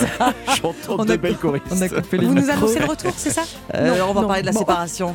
Ah mon dieu. Mais ils sont revenus plusieurs fois depuis 96 hein, avec des albums. C'est toujours très difficile. vous inquiétez pas, on va se réconforter tout à l'heure. Il est pile 6h sur Europe 1. Europe Matin, Alexandre Lemaire et Amblin Roche. Les passagers du véhicule de Pierre Palmade, toujours recherchés, alors que la maison de l'humoriste a été perquisitionnée longuement hier. Le comédien, toujours hospitalisé, va être placé en garde à vue. Le point sur euh, l'enquête dans un instant. Deuxième semaine à l'Assemblée nationale avec la reprise des débats sur la réforme des retraites. Parmi les points clés, la pension minimale à 1200 euros, qui concernera en réalité peu de Français. Et puis l'élevage intensif poussé à son paroxysme en Chine. Les autorités ont construit une méga ferme de 650 000 cochons. On retrouvera notre correspondant en Chine à la fin du journal sur Europe 1. Europe 1. Le journal de 6 heures. Roman Oquet. Bonjour Roman. Bonjour à tous. Quel est leur état de santé Ce matin, aucune information confirmée sur le garçon de 6 ans, son père et la femme enceinte toujours hospitalisés. Les trois blessés graves à bord du véhicule percuté vendredi soir par celui de Pierre Palmade. Le comédien de 54 ans était au volant d'une Peugeot 3008 sous l'emprise de cocaïne. Deux passagers ont d'ailleurs pris la fuite. Une scène filmée. D'après le journal Le Parisien aujourd'hui en France, la police a récupéré les images grâce à la caméra embarquée d'un couple témoin de la collision sur une route de Seine-et-Marne. Pierre Palmade, lui, est en réanimation et William Molinier, il va être placé en garde à vue. Oui, dès lors que son état de santé le permettra, il va devoir s'expliquer sur un certain nombre de choses. D'abord, pourquoi brusquement la voiture qu'il conduisait s'est déportée sur la voie de gauche, ce qui mènera certainement à la deuxième zone d'ombre de cette enquête ouverte pour homicide involontaire et blessures involontaires. Comment explique-t-il qu'il ait été dépisté positif à la cocaïne, substance interdite, pire qu'il ait ensuite pris le volant? C'est une circonstance aggravante, d'autant que Pierre Palmade a déjà été condamné en 1995 pour consommation de cocaïne. Sans perdre de temps, les enquêteurs ont déjà perquisitionné son domicile de Célie-en-Bière hier après-midi à la recherche de produits stupéfiants. Enfin, troisième interrogation, qui sont les deux individus qui étaient dans la Peugeot 3008 avec l'humoriste? Selon des témoins, ils se seraient enfuis à pied juste après la collision. Qu'avait-il à se reprocher pour ne surtout pas attendre les secours après ce violent choc frontal? William Molinier notait que Pierre Palmade risque jusqu'à 10 ans de prison et 150 000 euros d'amende. Il est 6h02 sur Europe 1, deuxième et dernière semaine à l'Assemblée nationale pour la réforme des retraites. Les élus devront rendre leur copie vendredi avant de passer la main à leurs collègues du Sénat. Cinq jours donc pour examiner 16 000 amendements, presque tous signés par la NUPES. Et dans l'hémicycle, la gestion du temps reste un point de crispation. En une semaine, les députés n'ont validé que l'article 1 sur la fin des régimes spéciaux. Sur leur pupitre, il reste Il reste encore celui sur l'âge de départ à 64 ans ou la pension minimum à 1200 euros. Une mesure annoncée pour tous les retraités qui justifient d'une carrière complète au SMIC. Sauf que, Barthélémy Philippe, cette mesure concernera euh, en réalité peu de Français malgré les promesses de l'exécutif. hein. Oui, le gouvernement a énormément communiqué sur cette pension minimum à 1200 euros en laissant même entendre que près de 2 millions de retraités la toucheraient. Mais la réalité est beaucoup moins reluisante selon l'économiste Michael Zemmour. Il n'y a pas dans la réforme de pension minimum à 1200 euros. Ce qu'il y a dans la réforme, c'est une augmentation des petites pensions. Ça va concerner de l'ordre de 20% des nouveaux retraités pour un montant moyen de 33 euros, 10% des retraités actuels pour un montant moyen de 56 euros. Donc c'est une revalorisation il n'y a pas de doute. Par contre, le seul moyen de pouvoir passer la barre des 1200 euros, c'est aujourd'hui d'être déjà à plus de 1100 euros, puisque la revalorisation évoquée aura un montant maximum de 100 euros. Et toujours selon Michael Zemmour, à peine 5% des retraités dont la pension est inférieure à 1200 euros passeront ce cap grâce au coup de pouce du gouvernement. Après la réforme, un retraité sur quatre toucherait donc encore une pension inférieure à 1200 euros, un résultat très éloigné de l'ambition affichée par l'exécutif. Barthélémy Philippe du service économie d'Europe 1. Le gouvernement qui campe sur ses positions, le désaccord sur la mesure d'âge de cette réforme des retraites est insurmontable de l'aveu du ministre du Travail Olivier Dussopt ce week-end. Et ces deux derniers jours, la première ministre Elisabeth Borne a même appelé certains syndicats, notamment la CFDT, qui maintient aussi la pression. Cinquième journée d'action jeudi prochain, avant un blocage du pays annoncé pour le 7 mars. Dans l'hémicycle, ce sont aussi les Républicains qui donnent du fil à retordre au gouvernement. Le parti de droite soutien crucial, toujours divisé sur le texte. Chef de file des opposants, Aurélien Pradier, qui ne votera pas la réforme sans concession sur les carrières longues. Et une position qui pourrait bien lui coûter sa place de numéro 2 du parti. C'est en tout cas l'avertissement lancé hier par Bruno Retailleau, patron des sénateurs LR. Interview à retrouver dans le journal du dimanche. Un bureau politique est prévu demain matin et la tension entre les pour et les contre pourrait monter d'un cran, Alexandre Chevaux. Oui, le sujet cristallise en effet les positions de chacun. Présenté comme la mère des réformes par Bruno Retailleau et les sénateurs LR, le projet du gouvernement continue d'être rejeté par Aurélien Pradier et une vingtaine de députés de droite. Ceux-ci, élus en juin dernier après la lourde défaite de Valérie Pécresse à la présidentielle, revendiquent leur autonomie vis-à-vis du parti. Alors Aurélien Pradier n'a pas réagi aux déclarations de son aîné, préférant afficher sur les réseaux sociaux sa participation à un trail en montagne. Mais les positions des deux anciens concurrents à la présidence des Républicains semblent irréconciliables. Elles mettent surtout en lumière les divisions à droite, tant territoriales que générationnelles. La séquence met en tout cas mal à l'aise Éric Ciotti, appelé par Bruno Retailleau à trancher la situation. Le président des Républicains est certes attaché à la liberté de vote, mais aussi et surtout à la cohérence de sa famille politique. Lui qui défendait encore il y a quelques mois la retraite à 65 ans. Le dernier conseil stratégique des Républicains la semaine dernière avait laissé place à des explications franches. Ce pourrait être à nouveau le cas demain matin au siège du parti. Alexandre Chauveau, 6h05 sur Europe 1 à l'étranger, un nouvel objet abattu par l'armée américaine cette nuit. Il a été repéré à 6000 mètres d'altitude près de la frontière avec le Canada. C'est le quatrième en 10 jours dans le ciel nord-américain. Le premier était d'après Washington un ballon espion envoyé par la Chine. La Chine où l'on part tout de suite sur Europe 1, Roman. Cette fois, c'est pour parler d'une méga ferme de 650 000 cochons. Oui, c'est tout simplement la plus grande porcherie du monde dans le centre du pays. Plus gros consommateur de porc sur la planète d'ailleurs. Les animaux sont dans un immeuble de 26 étages. Une usine destinée à reconstituer le cheptel chinois décimé par la grippe porcine. Pour Europe 1, notre correspondant à Pékin, Sébastien Lebelzik, a pu découvrir ce bâtiment hallucinant. On l'appelle en Chine l'hôtel des cochons, un hôtel pas forcément très confortable pour les 650 000 animaux qui vivent dans cette porcherie géante. Il s'agit d'un gratte-ciel de 26 étages doté de 6 ascenseurs et d'un système permettant de surveiller en temps réel le niveau de ventilation, la température et l'humidité et veiller aux 30 000 points d'alimentation. Tout est réglé depuis une sorte de tour de contrôle ultra moderne, une porcherie qui se veut aussi écologique et dont est très fier son directeur. Nous parviendrons à l'abattage de 600 000 porcs par an, avec pour projet d'atteindre le niveau zéro d'émissions d'excréments, avec aussi des émissions de gaz à effet de serre très faibles. Notre système de contrôle sur la biosécurité, ajouté à une alimentation scientifique, permet d'améliorer la qualité et de répondre à la demande de la population pour une viande de porc moins chère. Ces élevages industriels se multiplient, encouragés par le gouvernement chinois qui vise l'autonomie alimentaire. Trois autres porcheries géantes sont déjà en travaux, avec l'objectif d'élever 3 millions de cochons. Pékin, Sébastien Lebelzik, Europe 1. 6h07, on s'échauffe pour parler sport sur Europe 1. On démarre la séance avec du football. Alexandre, 23e journée de Ligue 1 hier. Et une mauvaise soirée pour Lens, hein, qui quitte le podium. Les 100 et or chassés, battus par Lyon, 2 contre 1. Les Lensois en perte de vitesse comptent désormais 4 matchs sans victoire. Franck Hez est le coach de l'équipe.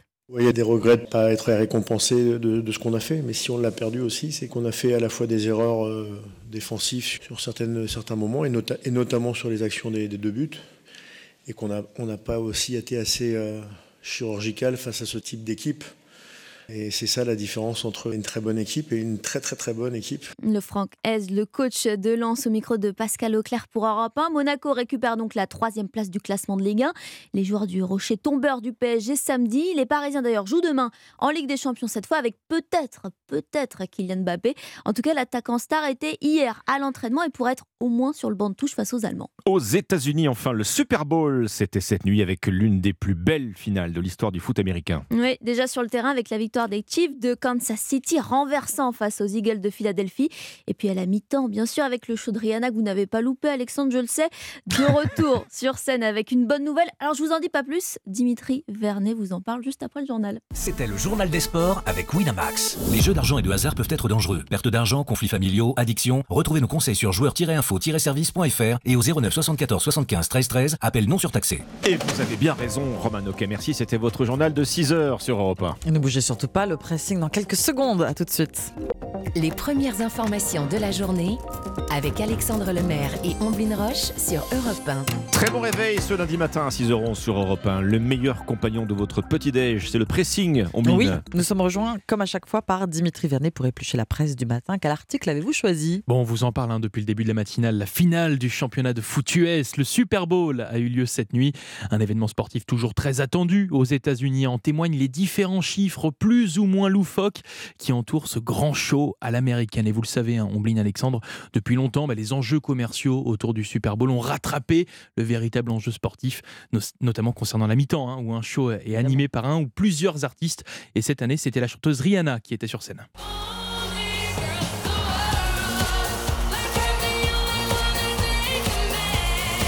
Allez, première question, premier chiffre. Omblin Alexandre, est-ce que vous avez une idée de la somme que Rihanna va empocher après ah. ce concert ultra médiatique Je sais pas, mais là j'entendais la pluie de dollars. Là. Oui, c'est ça, ça, on va en millions, non beaucoup. Oh, eh bien, figurez-vous qu'elle ne touche rien. Ah, Zéro ah, euro. Et eh oui, puisque la NFL, la Ligue de football américain, ne paye pas les artistes hein, pour venir performer. Cependant, ne vous inquiétez pas pour Rihanna, sa fortune est estimée à 1,4 milliard de dollars quand même. Un milliard, elle est milliardaire. milliardaire, exactement. Et en plus de ça, à la suite de ce show, eh bien, les retombées euh, économiques sont souvent énormes pour les artistes. C'est une, businesswoman, hein. elle, a, elle a des entreprises, des marques c'est pour ça aussi qu'elle engrange pas mal d'argent. Elle n'a pas qu'un talent de chanteuse. Exactement. Bon, question d'argent aussi sur les spots publicitaires, hein, qui coûtent très très cher, ce qui est plutôt logique hein, quand on sait que bah oui, la finale de Super Bowl euh, est regardée par plus de 100 millions de téléspectateurs aux États-Unis. Ombline Alexandre, est-ce que vous avez une idée du prix à payer pour avoir un, petit spot de 30 secondes, pendant la mi-temps du Super Bowl? Quelque chose me dit que j'ai pas les moyens. je, pense. Les, millions encore eh oui, des millions. Les la, millions. La pub coûte 7 millions de dollars. C'est un record hein, cette année. Donc c'est pour 30 secondes, oui. Pour 30 secondes. je vous laisse faire le calcul sur euh, je pense que c'est énorme. Et puis je vais terminer par ce chiffre euh, des Américains qui ne vont pas se rendre au travail demain. Selon vous, combien vont sécher le réveil ce matin? Oui, à chaque fois, c'est assez impressionnant. Des millions toujours. Toujours des, millions. toujours, toujours des millions dans le Super Bowl. Eh bien, ce sont 19 millions ah d'Américains. Oh ah oui, 19 millions qui devraient sécher le boulot et pas moins de 8 millions en fait qui ont prévu euh, d'arriver un petit peu en retard. Ce qui fait en fait que la finale a un impact sur 27 millions de travailleurs, ah soit 17% de la population active. Un chiffre tellement énorme en fait que ce lundi euh, qui suit le Super Bowl est surnommé le Super Sick Monday, lundi super malade, et que 42% de la population souhaite qu'il devienne un jour férié. C'est ce que j'allais dire, c'est un jour férié ah qui ne bah dit pas son nom euh, déjà. voilà, c'est ça, c'est ça. Voilà, vous savez tout, les chiffres fous du Super Bowl. Un article à, retrouver dans West France ce matin. Bon, un coup de million aussi votre sélection ce matin, oublie, ou rien à voir. Alors moi je prends un petit peu d'avance, hein. on sort les chocolats, les ballons, les roses rouges, les angelots euh, joufflus. La Saint-Valentin ah c'est demain et croyez-moi sur Europe 1, on va pas s'en priver. Hein. Soyez là demain. Un petit avant-goût quand même avec la page psycho du Figaro. L'amour donne des ailes, l'amour rend aveugle, aimer c'est ce qu'il y a de plus beau, hein, vous connaissez bien sûr. Eh bien, ce n'est pas qu'une image, écrit le quotidien, dosage hormonal et imagerie médicale à l'appui. Ça devient tout de suite très terre à terre. Une sexologue explique que quand on vous montre une photo de votre partenaire parce que vous êtes amoureux, ça s'allume dans le cerveau au niveau du système limbique des émotions et pendant que ça clignote du côté positif, eh bien ça s'éteint du côté négatif, la zone de stress, la Ah. zone de la tristesse et de la peur. Aimer, c'est monter si haut, donc c'est s'offrir une bonne dose d'un cocktail réjouissant de dopamine, ocytocine, sérotonine, endorphine. Vous en voulez encore Je vous en remets un véritable filtre d'amour 100% naturel, écrit le Figaro. La dopamine très utile pour booster notre motivation et notre libido. Pas, étonnant qu'on soit accro et ça explique le phénomène de manque hein, en l'absence de l'amoureux ou de l'amoureuse. La dopamine, très très utile aussi pour le développement de notre créativité. Prenez l'exemple de la muse et de l'artiste. Bien Oui. sûr, si on a le sentiment que tout est possible quand on a le cœur qui flanche, et bien ce bain hormonal n'y est pas étranger. C'est ce qu'il y a de plus beau. C'est monté si haut, ce subtil élixir d'amour produit par le cerveau dans le Figaro. Préparez la Saint-Valentin demain. Ah, En tout cas, quelle belle entrée en matière. Bah oui, c'est ça, nous avez-. Là, là, on on prend tout le monde de court. À vous, Alexandre. Bon, alors l'amour, l'amour, mais et l'amitié Ah bah alors, l'amitié. Figurez-vous qu'on voit de, de moins en moins ses amis. C'est pas un constat ou une idée en l'air comme ça. On lit ça dans le Parisien ce matin, euh, qui cite d'abord euh, une étude américaine selon laquelle il y a deux ans, les Américains ont passé moins de 4 heures par semaine en moyenne avec leurs amis, ce qui serait 20% de moins par rapport au début des Ah oui, années d'accord, 2010. Ça veut dire qu'on était déjà engagé sur cette pente Ah bien oui. avant la pandémie. Mhm. Entre-temps, évidemment, on, euh, c'est près de nous, on s'en souvient tous, la crise sanitaire. Et voici maintenant que des chercheurs américains parlent de récession de l'amitié. On n'a pas euh, l'habitude d'entendre ce mot pour, quand on vrai. parle Ouais. d'amitié, récession. Le temps passé avec les copains recule. Aux États-Unis comme en France, affirme d'ailleurs le Parisien, qui a réuni des témoignages, comme celui de Jonathan, par exemple. Jonathan, 40 ans, chef d'entreprise, et ses meilleurs amis, ben, il ne les voit plus qu'une fois par an. Ils sont éparpillés aux quatre coins du monde. Voilà donc l'une des raisons de cette récession de l'amitié, sans aller jusqu'au bout du monde, hein, c'est cette plus grande mobilité professionnelle, en général, euh, qui anime les jeunes générations. Mobilité géographique, c'est vrai, qui fait que la vie finit par nous séparer bien souvent. Alors un sociologue nous rassure dans les, colloques- dans les colonnes du quotidien, il nous dit que se voir moins souvent, ça ne veut pas forcément dire se perdre de vue, l'amitié peut rester très profonde, mais paradoxalement, dans le monde d'aujourd'hui, c'est vrai, on voit moins ses vrais amis quand on multiplie à l'inverse les connaissances. Témoignage de Marion, encore à Bordeaux. Marion qui a passé la trentaine et qui ne ressent plus le besoin, quant à elle, de suivre ses amis partout dans les bars, dans les boîtes. Elle le dit, elle aspire maintenant au calme, à la simplicité, à la lecture, ce qui ne l'empêche pas du reste de voir au moins un ami une fois par semaine. Et puis il y a le rôle des réseaux sociaux, une fois de plus, qui est Ah oui, souligné, alors sûr. très ambivalent, hein, à double tranchant. WhatsApp, Facebook, euh, Instagram et autres, grâce à eux, on maintient le lien avec Oui. ses amis à distance, mais à cause d'eux, on garde paradoxalement cette distance. Ben oui, Pour se retrouver, vous savez qu'il faut a priori se quitter.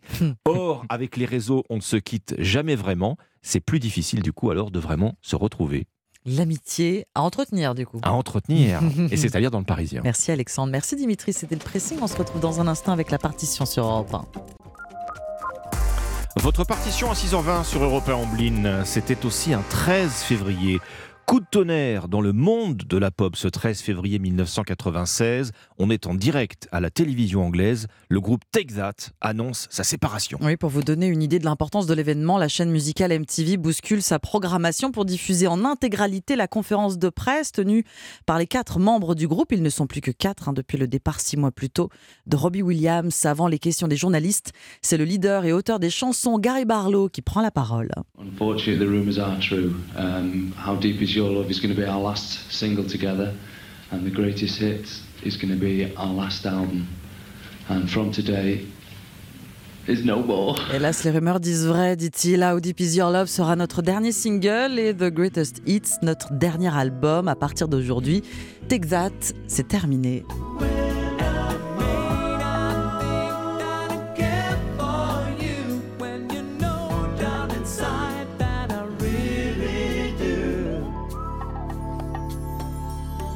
it's me you Alors derrière les larmes et l'émotion, euh, certains observateurs bah, voient dans ce happening plutôt un énorme coup de com hein, pour booster les ventes du dernier album. Oui, c'est vrai, et c'est plutôt malin, autant terminer avec panache. En cette première moitié des années 90, Take That est l'un des phénomènes les plus importants de la pop mondiale. Plus fort que Blur ou Oasis, le groupe a vendu plus de disques que n'importe quelle autre formation en Angleterre depuis les Beatles et en seulement 5 ans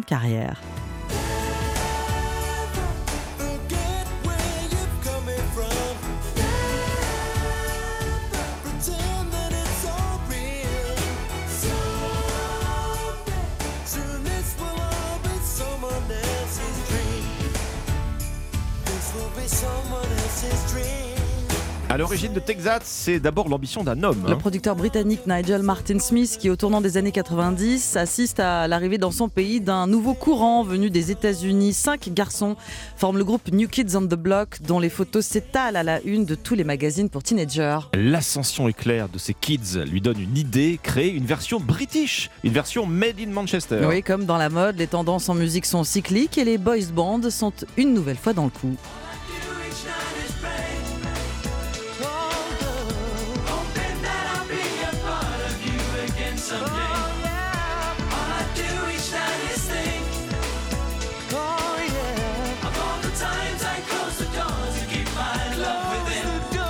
Le producteur publie donc une petite annonce dans les journaux de la région. Il est à la recherche des parfaits candidats. Déniché, je cite, un genre de mec que les filles pourraient ramener à la maison afin de prendre le thé avec leur mère. les heureux élus s'appellent Gary Barlow, beau blond, talentueux au visage poupon qui écrit des chansons depuis l'âge de 15 ans, un plus par rapport aux New Kids on the Block qui ne sont que des interprètes également. Euh, les danseurs Jason Orange et Howard Donald au physique de mannequin ainsi que Mark Owen qui rêve de devenir footballeur professionnel. Ils sont rejoints ensuite par l'espiègle Robbie Williams, 16 ans. Encouragé par sa mère, baptisé dans un premier temps Kick It, ils deviennent Take That. Le premier album sert à faire les présentations avec le deuxième on les prend au sérieux, tandis que le troisième les installe sur le toit du monde. Le succès arrive et avec lui, comme bien souvent, les tensions, les fissures. Les dérives aussi, drogue, alcool et puis la fatigue nerveuse, physique, alimentée par l'hystérie des fans qui campent devant leur maison et au pied des hôtels. Le choc de la séparation de Take That sera tel que l'association anglaise Samaritans, qui vient en aide aux jeunes en détresse, décidera d'ouvrir une ligne téléphonique spéciale pour consoler les adolescentes bouleversées. I guess now it's time for me to give up. I feel it's time. Got a picture of you beside me. Got your lipstick mark still on your coffee cup. Oh, yeah. Got a fist of your emotion. Got a head of shattered dreams. Leave it, gotta leave it all behind now. Whatever I said, whatever I did, I didn't mean it. I just want you back for good. Want you back, want you back, want you back for good. Whenever I'm wrong, just tell me the song and I'll sing it. You'll be right and understood. Want you back, want you back, I want you back for good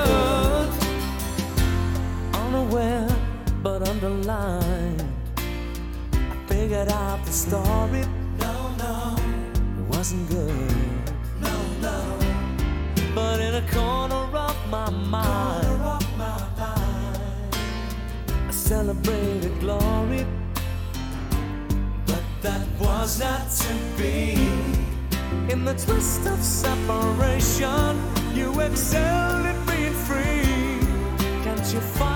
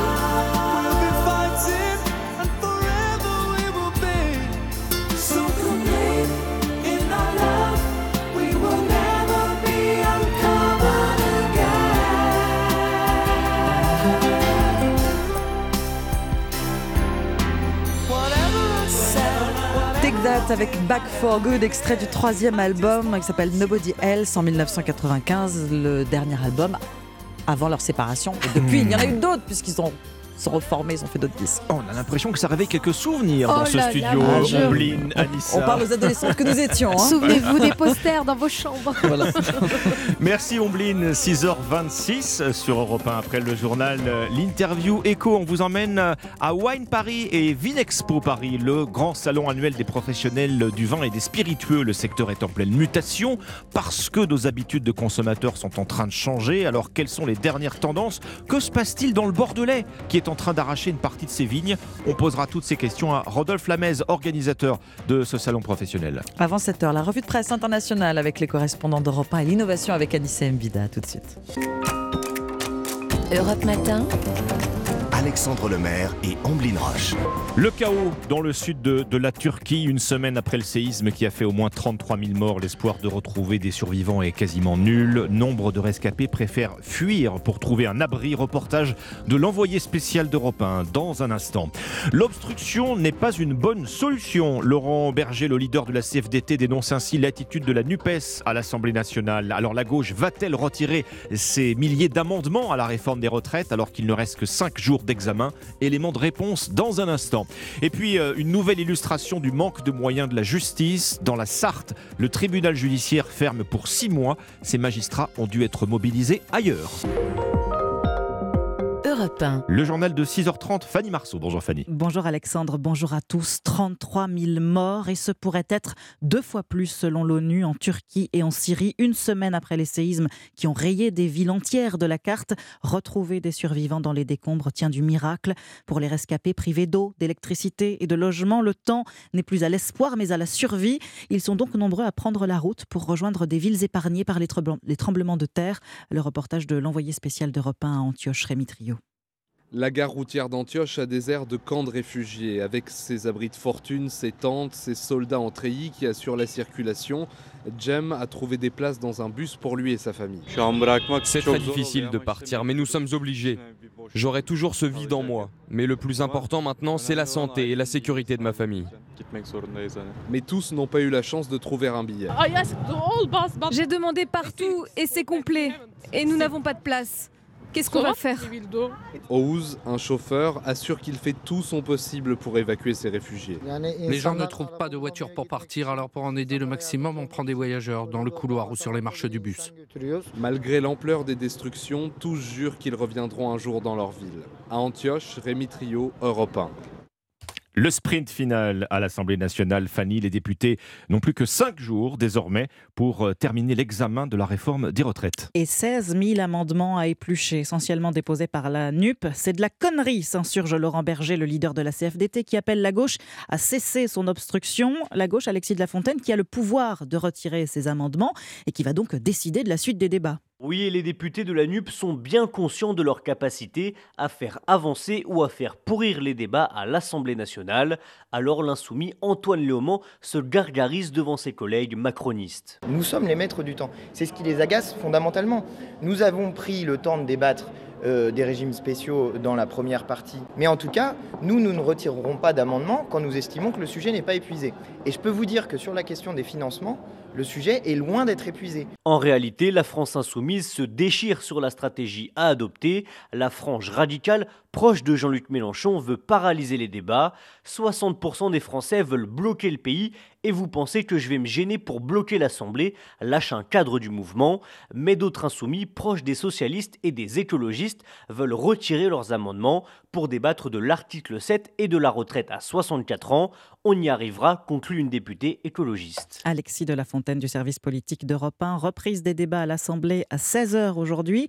Ils s'achèveront vendredi minuit. Le texte sera ensuite transmis au Sénat qui l'examinera dès le 2 mars. En attendant, l'intersyndicale maintient la pression. Elle menace de mettre la France à l'arrêt à partir du 7 mars. Le gouvernement tente de jouer l'apaisement. Hier soir, Elisabeth Borne s'est entretenue avec les différents leaders syndicaux. Il faut prendre en compte la mobilisation, a déclaré le ministre du Travail, Olivier Dussopt, assurant que sa porte est toujours ouverte. Pas de quoi calmer les esprits pour autant. Dans les cortèges, les manifestants n'ont pas l'intention de ranger leurs pancartes. Reportage à Strasbourg, Tatiana Geiselman. Âge de départ à la retraite, aucun recul, ni un jour, ni un mois, ni un an de plus. C'est avec ce badge épinglé sur son blouson que Jean, ouvrier de la métallurgie, a participé à toutes les mobilisations depuis un mois. J'ai une perte de salaire, mais de toute façon, euh, qui ne demande rien à rien, c'est ce qu'on dit. Hein. Donc il faut bien essayer de faire une manif, essayer de punir quelque chose. On lâche rien, comme on dit. Hein. À côté de lui, Sylvain est du même avis. Embauché comme cheminot à l'âge de 17 ans, il n'est lui-même pas concerné par la réforme, mais soutient le mouvement par solidarité pour ses collègues nouvellement embauchés. Moi, quand je suis entré à SNCF, on devait avoir la retraite à 55 ans. Après, c'était 60. Après, 62. Maintenant, 64. C'est plus possible. Donc, toutes les manifs, j'étais là. Et ben, je lutterai toujours. Quitte à perdre 120 euros par journée de grève, un manque à gagner que certains ne peuvent pas se permettre, estime Thomas, chargé de communication dans le public. En toute honnêteté, je n'ai pas eu besoin de faire grève. Je ne travaille pas les après-midi. C'est pour ça que j'ai pu manifester. Je n'ai pas perdu de salaire et je ne veux pas aux personnes qui ne se sont pas mobilisées le jour J. C'est donc aussi pour eux que ce fonctionnaire de 37 ans sera à nouveau dans le cortège jeudi prochain. Tatiana Geiselman, correspondante d'Europe 1 à Strasbourg. Les médecins libéraux, de nouveau dans la rue, à Paris, demain. Ils réclament toujours la hausse de 50 euros du tarif de la consultation de base. Or, jusqu'ici, le gouvernement ne leur a proposé qu'une revalorisation d'un euro cinquante. À noter que cette fois, SOS Médecins appelle ses adhérents à cesser le travail pendant 24 heures dès demain matin. Il est 6h35 sur Europe 1. Les délits routiers, les violences, tout cela devra attendre. Dans la Sarthe, le tribunal judiciaire du Mans va rester fermé pendant six mois. Nouvelle illustration du manque de moyens de la justice. Le mois dernier, le garde des Sceaux a annoncé le recrutement de 10 000 fonctionnaires d'ici 2027. Eh bien, il y a urgence, puisque faute de magistrats, les salles d'audience du Mans vont rester vides. Le reportage dans la Sarthe de David Montagnier. Voilà, donc là nous accédons euh, aux salles de tribunal de, police qui va rester euh, porte close au moins jusqu'au mois de juin. Jean-Baptiste Vigère est avocat, il regarde les juges quitter le tribunal, contraints de rejoindre les nouvelles cours criminelles ou soutenir leurs collègues d'outre-mer en difficulté. Difficile d'expliquer à ses clients qu'ils ne pourront voir de juge avant 2024. Les délais sont déjà extrêmement longs et là, c'est vrai que ça fait encore un délai supplémentaire, totalement euh, déraisonnable. Et c'est vrai qu'on a clairement des, des clients aujourd'hui qui nous disent qu'ils vont euh, tenter de régler leurs différends par d'autres voies que la voie de la justice. Une absence de réponse pénale rapide qui inquiète alors qu'une nouvelle délinquance s'est installée dans la ville, comme le précise Sébastien Colombet, juge d'instruction. On a constaté en 2022 une explosion du nombre d'homicides par arme à feu liés au trafic de produits stupéfiants et à une organisation d'individus euh, suivant des motifs communautaires qui n'étaient pas connus jusque-là et qui sont venus à impacter directement l'activité du tribunal. Il y a urgence dans le département. Les crimes et délits ont déjà augmenté de 30% en 10 ans. David Montagnier du service police-justice d'Europe 1. On termine ce journal, Fanny, sous la douce ombrelle de Rihanna.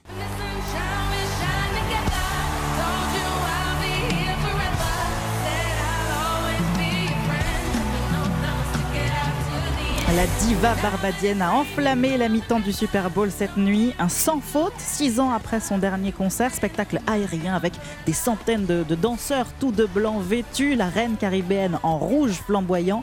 L'occasion de montrer au public son ventre rond, puisque la chanteuse attend son deuxième enfant. C'est la bonne nouvelle du jour. On notera quand même la victoire de Kansas euh, face à Philadelphie hier soir. C'est quand même euh, un match au départ, hein, le Super Bowl. Même Un si, euh, heureux événement en tout cas pour Rihanna. Merci Fanny Marceau, 6h37. Bienvenue si vous nous rejoignez sur Europe 1. Le rendez-vous des professionnels du vin et des spiritueux. Ouverture des portes ce lundi à Paris Expo. Comment se porte la filière? On boit de moins en moins de vin en France. Quelles sont les dernières tendances? Tiens, dans nos verres Avec nous dans un instant, Rodolphe Lamez, organisateur de Wine Paris et Vinexpo Paris. A tout de suite. Alexandre Lemaire et Omblin Roche sur Europe 1. C'est un rendez-vous incontournable pour les professionnels du vin et des spiritueux. Wine Paris et Vinexpo Paris ouvrent leurs portes ce lundi à Paris Expo, porte de Versailles. C'est aussi l'occasion de se pencher sur nos habitudes de consommation en pleine mutation. Votre invité Alexandre, c'est Rodolphe Lamez, directeur général de Vinexposium, organisateur de Wine Paris et Vinexpo Paris. Bonjour Rodolphe Lamez. Bonjour. Wine Paris, Vinexpo Paris, quatrième édition. Euh, Rendez-vous euh, professionnel hein, pour toute la filière vin et spiritueux. C'est aussi là où se dessinent euh, les dernières tendances de ce qui est servi dans nos verres. Absolument. Comme chaque année, euh, on retrouve euh, dès le mois de février euh, ce qui va faire notre été, notre hiver, notre printemps également, avec tous les vins et tous les nouveaux millésimes qui seront à disposition. Une particularité cette année, beaucoup de présence internationale. hein. 52 repré- pays représentés. Oui, Ça veut dire que vous rayonnez à l'international. Oui, hein. complètement. complètement. En fait, ce qu'il faut savoir, c'est que dans le monde des vins et des spiritueux, des grands rendez-vous internationaux, il n'y en a pas tant Il que en a ça. pas tant que ça, oui. Absolument. Et Paris, euh, on a la chance euh, d'avoir un, un pays producteur de vin, la, la France, qui est dans Mhm. le top 3 mondial. Et donc, euh, il se devait, euh, selon toute évidence, que euh, la France et Paris soient l'une de ses destinations. Alors, le vin français, naturellement, tous les vignobles représentés euh, à ce salon. hein. La période d'inflation en ce moment vous est pas très favorable. La consommation de vin, c'est souvent ce qui tombe en, en premier, sans doute dans les dépenses des familles, ou au contraire, ça résiste aux crises? Alors, Je pense qu'il faut un peu regarder euh, sur, euh, sur 10-20 ans. Le, le vin a toujours été résilient à toutes les crises, hein, qu'elles Mhm. soient inflationnistes, qu'elles soient euh, les taxes Trump, comme on les appelait euh, il y a deux ans, euh, euh, le boycott euh, en 2008 euh, de la Chine. Le vin a toujours su, euh, su résister. Par contre, ce qui est vrai, c'est que l'inflation a une vraie incidence sur euh, le prix à la bouteille et pas tant, euh, pas tant sur le prix du raisin, puisque le raisin, euh, le raisin est, est- est relativement neutre, Oui. entre guillemets, sur, le, sur le coût. C'est surtout sur ce qu'on appelle les matières sèches, le verre, l'aluminium, le bouchon, et le coût de transport qui va se faire ressentir. On boit du vin, toujours avec modération bien sûr. On déguste. On, boit, On on- déguste. on boit de moins en moins de vin en France, Rodolphe Lamez. Les Alors- chiffres sont là. hein. Oui, oui, les chiffres sont là, mais moi je suis toujours un peu surpris sur, euh, sur le fait qu'on parle de déconsommation à l'heure actuelle, parce qu'en fait, finalement, la déconsommation, ça fait 20-30 ans qu'elle existe. hein. Mais c'est la filière qui, qui Ouais, utilise ce oui, terme oui, de oui. consommation. En fait, il faut, il, faut, il faut regarder et, et- et faire un peu le tri, c'est-à-dire qu'on boit moins de vin en France, on boit moins de vin rouge. Mais par contre, quand on regarde un petit peu dans le détail les générations, on se rend Mhm. compte que chaque génération a des comportements un petit peu différents euh, par rapport à la consommation de vin. Qu'on soit un boomer, c'est-à-dire qu'on ait plus de 55 ans, qu'on ait entre 18 et 25 ans, ou entre 30 et 49 ans. Alors voilà, si vous parlez de génération, c'est une étude que, que, que vous publiez à l'occasion de ce salon euh, Rodolphe Lamez. Les consommateurs vieillissent C'est une étude que vous publiez donc euh, qui nous dit qu'un consommateur sur deux quasiment euh, a plus de 55 ans. Alors, le consommateur vieillit comme tout un chacun. Oui, hein. non, mais je veux dire, ne se re- ne se renouvelle pas. Mais non, je Au pense qu'il se renouvelle différemment. C'est-à-dire que euh, le, le- le consommateur depuis 55 ans, euh, c'est quoi Si on schématise un petit peu, il boit du vin rouge, il le boit chez lui avec ses amis, alors que le jeune consommateur va avoir un comportement plus festif, il va peut-être un peu plus acheter en ligne et il le boira un peu plus dans les bars. Maintenant, est-ce que est-ce qu'on on- on va en déduire que euh, la jeune génération ne boira plus du tout de vin rouge, plus du tout de vin euh, quand elle aura à son tour 50 ans? Je pense qu'il y a, euh, il y a un pas à pas franchir et il faut s'en prémunir. Quelle est la production qui pâtit le plus de cette baisse de consommation? C'est plutôt le- l'entrée de gamme, plutôt les petites bouteilles? Alors, oui, définitivement oui. Euh, L'entrée de gamme, euh, vin rouge, on va être plutôt. Hum, ça fait un peu l'actualité hein, ces derniers temps, ce qu'on voit du côté de Bordeaux, beaucoup d'inquiétudes sur euh, le vignoble bordelais, euh, euh, dans les pays d'oc, euh, sur production, sur, sur stock. Le Bordelais qui n'est pas le moindre des vignobles, on en parlait il y a Bah, quelques jours sur Europe 1, on est en train de, de planifier un arrachage de vignes dans le Bordelais. Ça veut dire surproduction chronique, Rodolphe Il y, y a un peu de ça. Il y a un- une surproduction chronique. il y a un manque de débouchés. Euh, je pense que je pense qu'en fait, on est à une croisée des chemins, euh, comme euh, comme dans beaucoup d'endroits où euh, à la fois, vous savez, quand vous avez une vigne. Vous pouvez pas changer la recette de votre vin d'un coup de baguette magique. hein. Oui. Vous n'êtes pas chez dans la grande distribution, voilà. Donc il faut du temps pour adapter le goût du vin au goût du consommateur, parce que c'est le consommateur, in fine, qui décide d'acheter ou non une bouteille. Donc il faut du temps. On a aussi une transition de génération parmi les viticulteurs dans le Bordelais.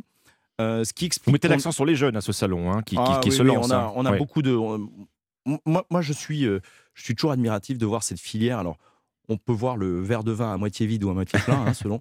Euh, moi, je préfère toujours le voir à moitié plein. On a une jeune génération de viticulteurs et de viticultrices qui sont, qui sont combatives, qui amènent des choses. On, on peut, on pourrait citer plein d'innovations qui, qui, qui seront à découvrir sur, sur ce rendez-vous. Mais oui, effectivement, il y a une croisée des chemins euh, qui est un petit peu pénible et un petit peu douloureuse euh, à l'heure actuelle. Mais on en sortira par le haut. Vous avez une arme, ce sont les trois étoiles Michelin de Guy Savoie, Ah euh, Rodolphe Lamez, hein, le grand chef cuisinier qui est le parrain de cette quatrième édition. C'est une façon pour vous de dire en fait que le vin est indissociable de la gastronomie française. Mais les deux vont de pair. Hmm. Les deux vont de pair. hein. On défend aussi quelque part l'art de vivre à la française. L'art de vivre à la française, c'est un, bon, un bon dîner, un bon repas avec un Là, excellent vous vin. paraphrasez un, un célèbre politique. Voilà, exactement, exactement. Bon. Non, mais euh, e- effectivement, ça va de pair. On célèbre, on célèbre l'accord mets et vin. Oui. Euh, et, euh, et- et on remercie euh, Guy Savoie pour son, pour son parrainage. Euh, ce qui est vraiment fabuleux, c'est euh, dans sa démarche, c'est qu'il est là pour être le faire-valoir de son sommelier avec lequel il travaille depuis 17 ans. Et, euh, C'est un L'un- couple. L'un des moments attendus du salon, vous accueillez aujourd'hui le nouveau euh, meilleur sommelier du monde, tout Ouais. nouveau, hein, puisque la Raymond- finale euh, du Raymond concours Thompson, hier voilà, soir. qui s'est disputé hier la finale. C'est un laiton. Il, vient, il est de Lettonie. Il n'y a pas de vigne en Lettonie. Alors, il y a quelques vignes. Il y a quelques vignes. c'est- c'est c'est lui qui le dit. hein, il y a quelques vignes, et c'est pas forcément les meilleures. Alors, ce qui- ce qui est vraiment, voilà, je pense que ce qui est fabuleux dans ce concours et ce qu'on retrouve aussi dans ce salon, c'est que c'est vraiment le monde. euh, le monde euh, aime le vin. C'est pas le monde fait du vin, c'est le monde aime le vin. Mmh, Euh, si vous prenez le trio, euh, le trio magique d'hier soir, vous avez un laiton qui gagne. euh, Nina, qui était ma, ma favorite après Pascaline Le Pelletier, euh, Qui est une notre sommelière Française. et qui est vice-championne. Et voilà, qui est vice-championne, qui est danoise, et nous avions un Chinois qui est troisième. Il y avait 67 nationalités hein, sur la ligne de départ. C'était fabuleux ce concours. Donc voilà, euh, c'était euh, c'était un, un- un parcours, un saut d'obstacle permanent. Euh, Raymond a gagné, c'était quand même pas sa premier coup d'essai. Et il sera là aujourd'hui. Merci Rodolphe Lamez, directeur général de Vinexposium. Vous organisez donc Vin- euh, Wine Paris, Vinexpo Paris. Ça se passe aujourd'hui et jusqu'à mercredi, Paris Expo, Port de Versailles. Merci à vous, bonne journée. Et à consommer avec modération. Évidemment. Enfin, il est 6h48. Europe Matin. Omblin Roche et Alexandre Lemaire. L'innovation avec Anissé Mbida. Bonjour Anissé. Bonjour Ombli, bonjour Alexandre. Bonjour Anissé. Bonjour à tous. L'innovation du jour, c'est une nouvelle génération de turbines pour les centrales hydroélectriques, des turbines que les poissons pourront enfin traverser sans risque. Oui, parce que c'est le vilain petit secret des centrales hydroélectriques. On parle d'une électricité verte, abondante, sans émissions, qui ne dépend pas de la météo. Donc toute la panoplie de l'énergie euh, parfaite, sauf, sauf que les barrages ont un impact environnemental majeur, notamment euh, sur les poissons migrateurs comme l'anguille ou le saumon. Vous en avez certainement entendu parler. hein, Ce sont des poissons qui doivent remonter ou redescendre les rivières pour se reproduire. Et s'ils passent à travers un barrage, bah, souvent c'est l'hécatombe. Eh oui. hein. Eh bien, il se trouve que les ingénieurs de Natel Énergie ont mis au point une nouvelle turbine un peu plus respectueuse de ces poissons. Comment? Eh bien, grâce à un nouveau design des hélices, elles n'ont plus aucun bord tranchant, elles sont toutes en courbe, toutes en rondeur, et elles sont installées de telle façon que les poissons euh, puissent les traverser sans finir complètement déchiquetés. Des hélices tout en rondeur. Ça marche vraiment? Est-ce que ça a été testé? Alors oui, hein, d'abord en labo et puis en conditions réelles. En plus, ils n'ont pas blagué. hein. La turbine a été lancée à très très haute vitesse, 11 rotations par seconde, hein, donc euh, plus rapidement qu'un mixeur. Ensuite, ils ont poussé un, un banc de 130 anguilles à la traversée, et là... Non, non, elles ont survécu. Ah fait Aucune n'a été blessée. Et c'était important de tester avec des anguilles parce que ce sont celles qui souffrent le plus dans les barrages. Vous voyez leur morphologie, elles sont toutes allongées et, souvent elles peuvent facilement se, se retrouver piégées dans les, dans les turbines. Bon, très, belle promesse, Anissé. Est-ce qu'il n'y a pas déjà des systèmes pour protéger les poissons? Alors si en général on essaie d'empêcher euh, les poissons d'arriver jusqu'aux turbines avec des grilles ou en les faisant passer euh, par euh, des dérivations, mais il n'y en a pas partout et ça fonctionne pas toujours. Euh, Pour retenir les bébés anguilles par exemple, il faudrait des grilles extrêmement fines qui finiraient par se boucher et par former des murs. Et en plus tous ces dispositifs qu'on met en amont euh, du, du barrage bah, finissent par agir sur le débit de l'eau et donc par euh, agir sur la rentabilité du barrage qui est souvent le critère euh, principal. Donc euh, pour moi c'est une très bonne nouvelle d'avoir enfin des turbines perméables aux poissons et qui en plus préservent la rentabilité du barrage. Merci Anissé. Merci Anissé. Europe Matin.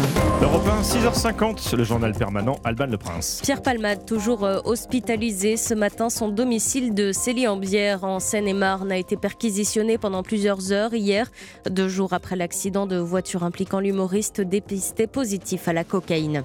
15 800 amendements, voilà ce qui attend les députés qui reprennent cet après-midi l'examen de la réforme des retraites, tandis que les syndicats brandissent la menace d'un blocage du pays à partir du 7 mars.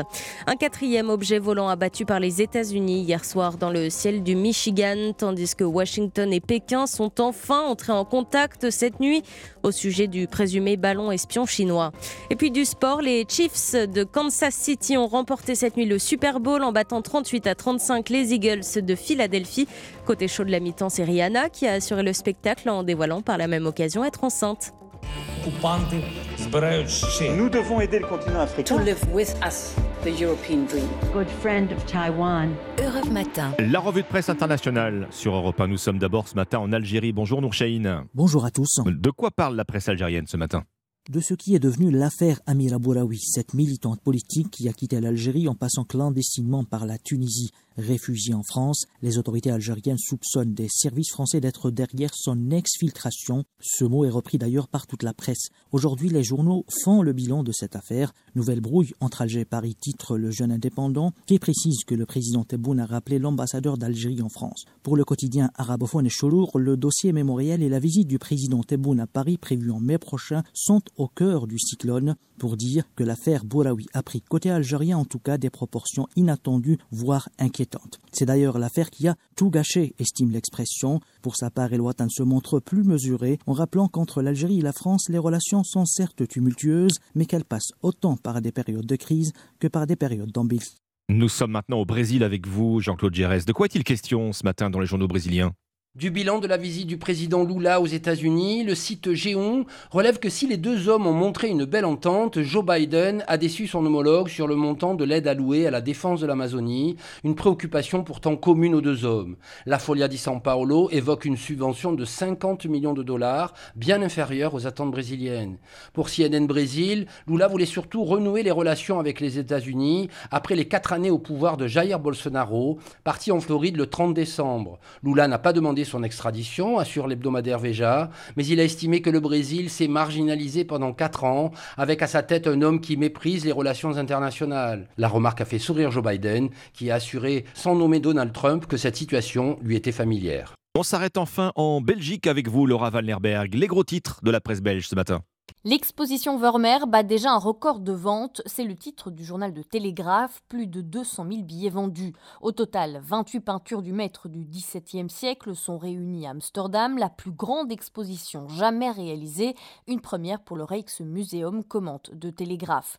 Tout est dans le détail, dit de son côté le journal de Volkskrant, l'éclaterne d'une perle ou encore les lèvres moites de la jeune fille à la perle, peut-on lire dans le quotidien. L'humanisme global capturé dans un petit cadre, Vermeer ne déçoit pas, résume-t-il. Seul inconvénient, note le journal Trow, le peu d'informations sur le rôle de toutes ces femmes peintes. Les œuvres sont présentées de manière intemporelle, or le culte de Vermeer est moderne et tout sauf intemporel, rappelle le quotidien. Merci Laura Vannerberg, merci à nos correspondants. 6h54 euh, sur Europe 1. Très bon réveil, très bon début de semaine. Nos envoyés spéciaux au plus près du terrain ce matin. On sera en particulier sur le front en Ukraine avec les combattants. Bientôt un an de guerre. On reparle bien sûr de la réforme des retraites puisque la contestation ne faiblit pas. Acte 5 ce jeudi dans la rue. Dans un instant, la suite d'Europe Matin avec Dimitri Pavlenko. A tout de suite. Europe Matin. Il est 6h57, excellente matinée à l'écoute d'Europe 1. Et avec Dimitri Pavlenko. Bonjour Dimitri. Bonjour Alexandre Lemaire, bonjour Blin Bonjour.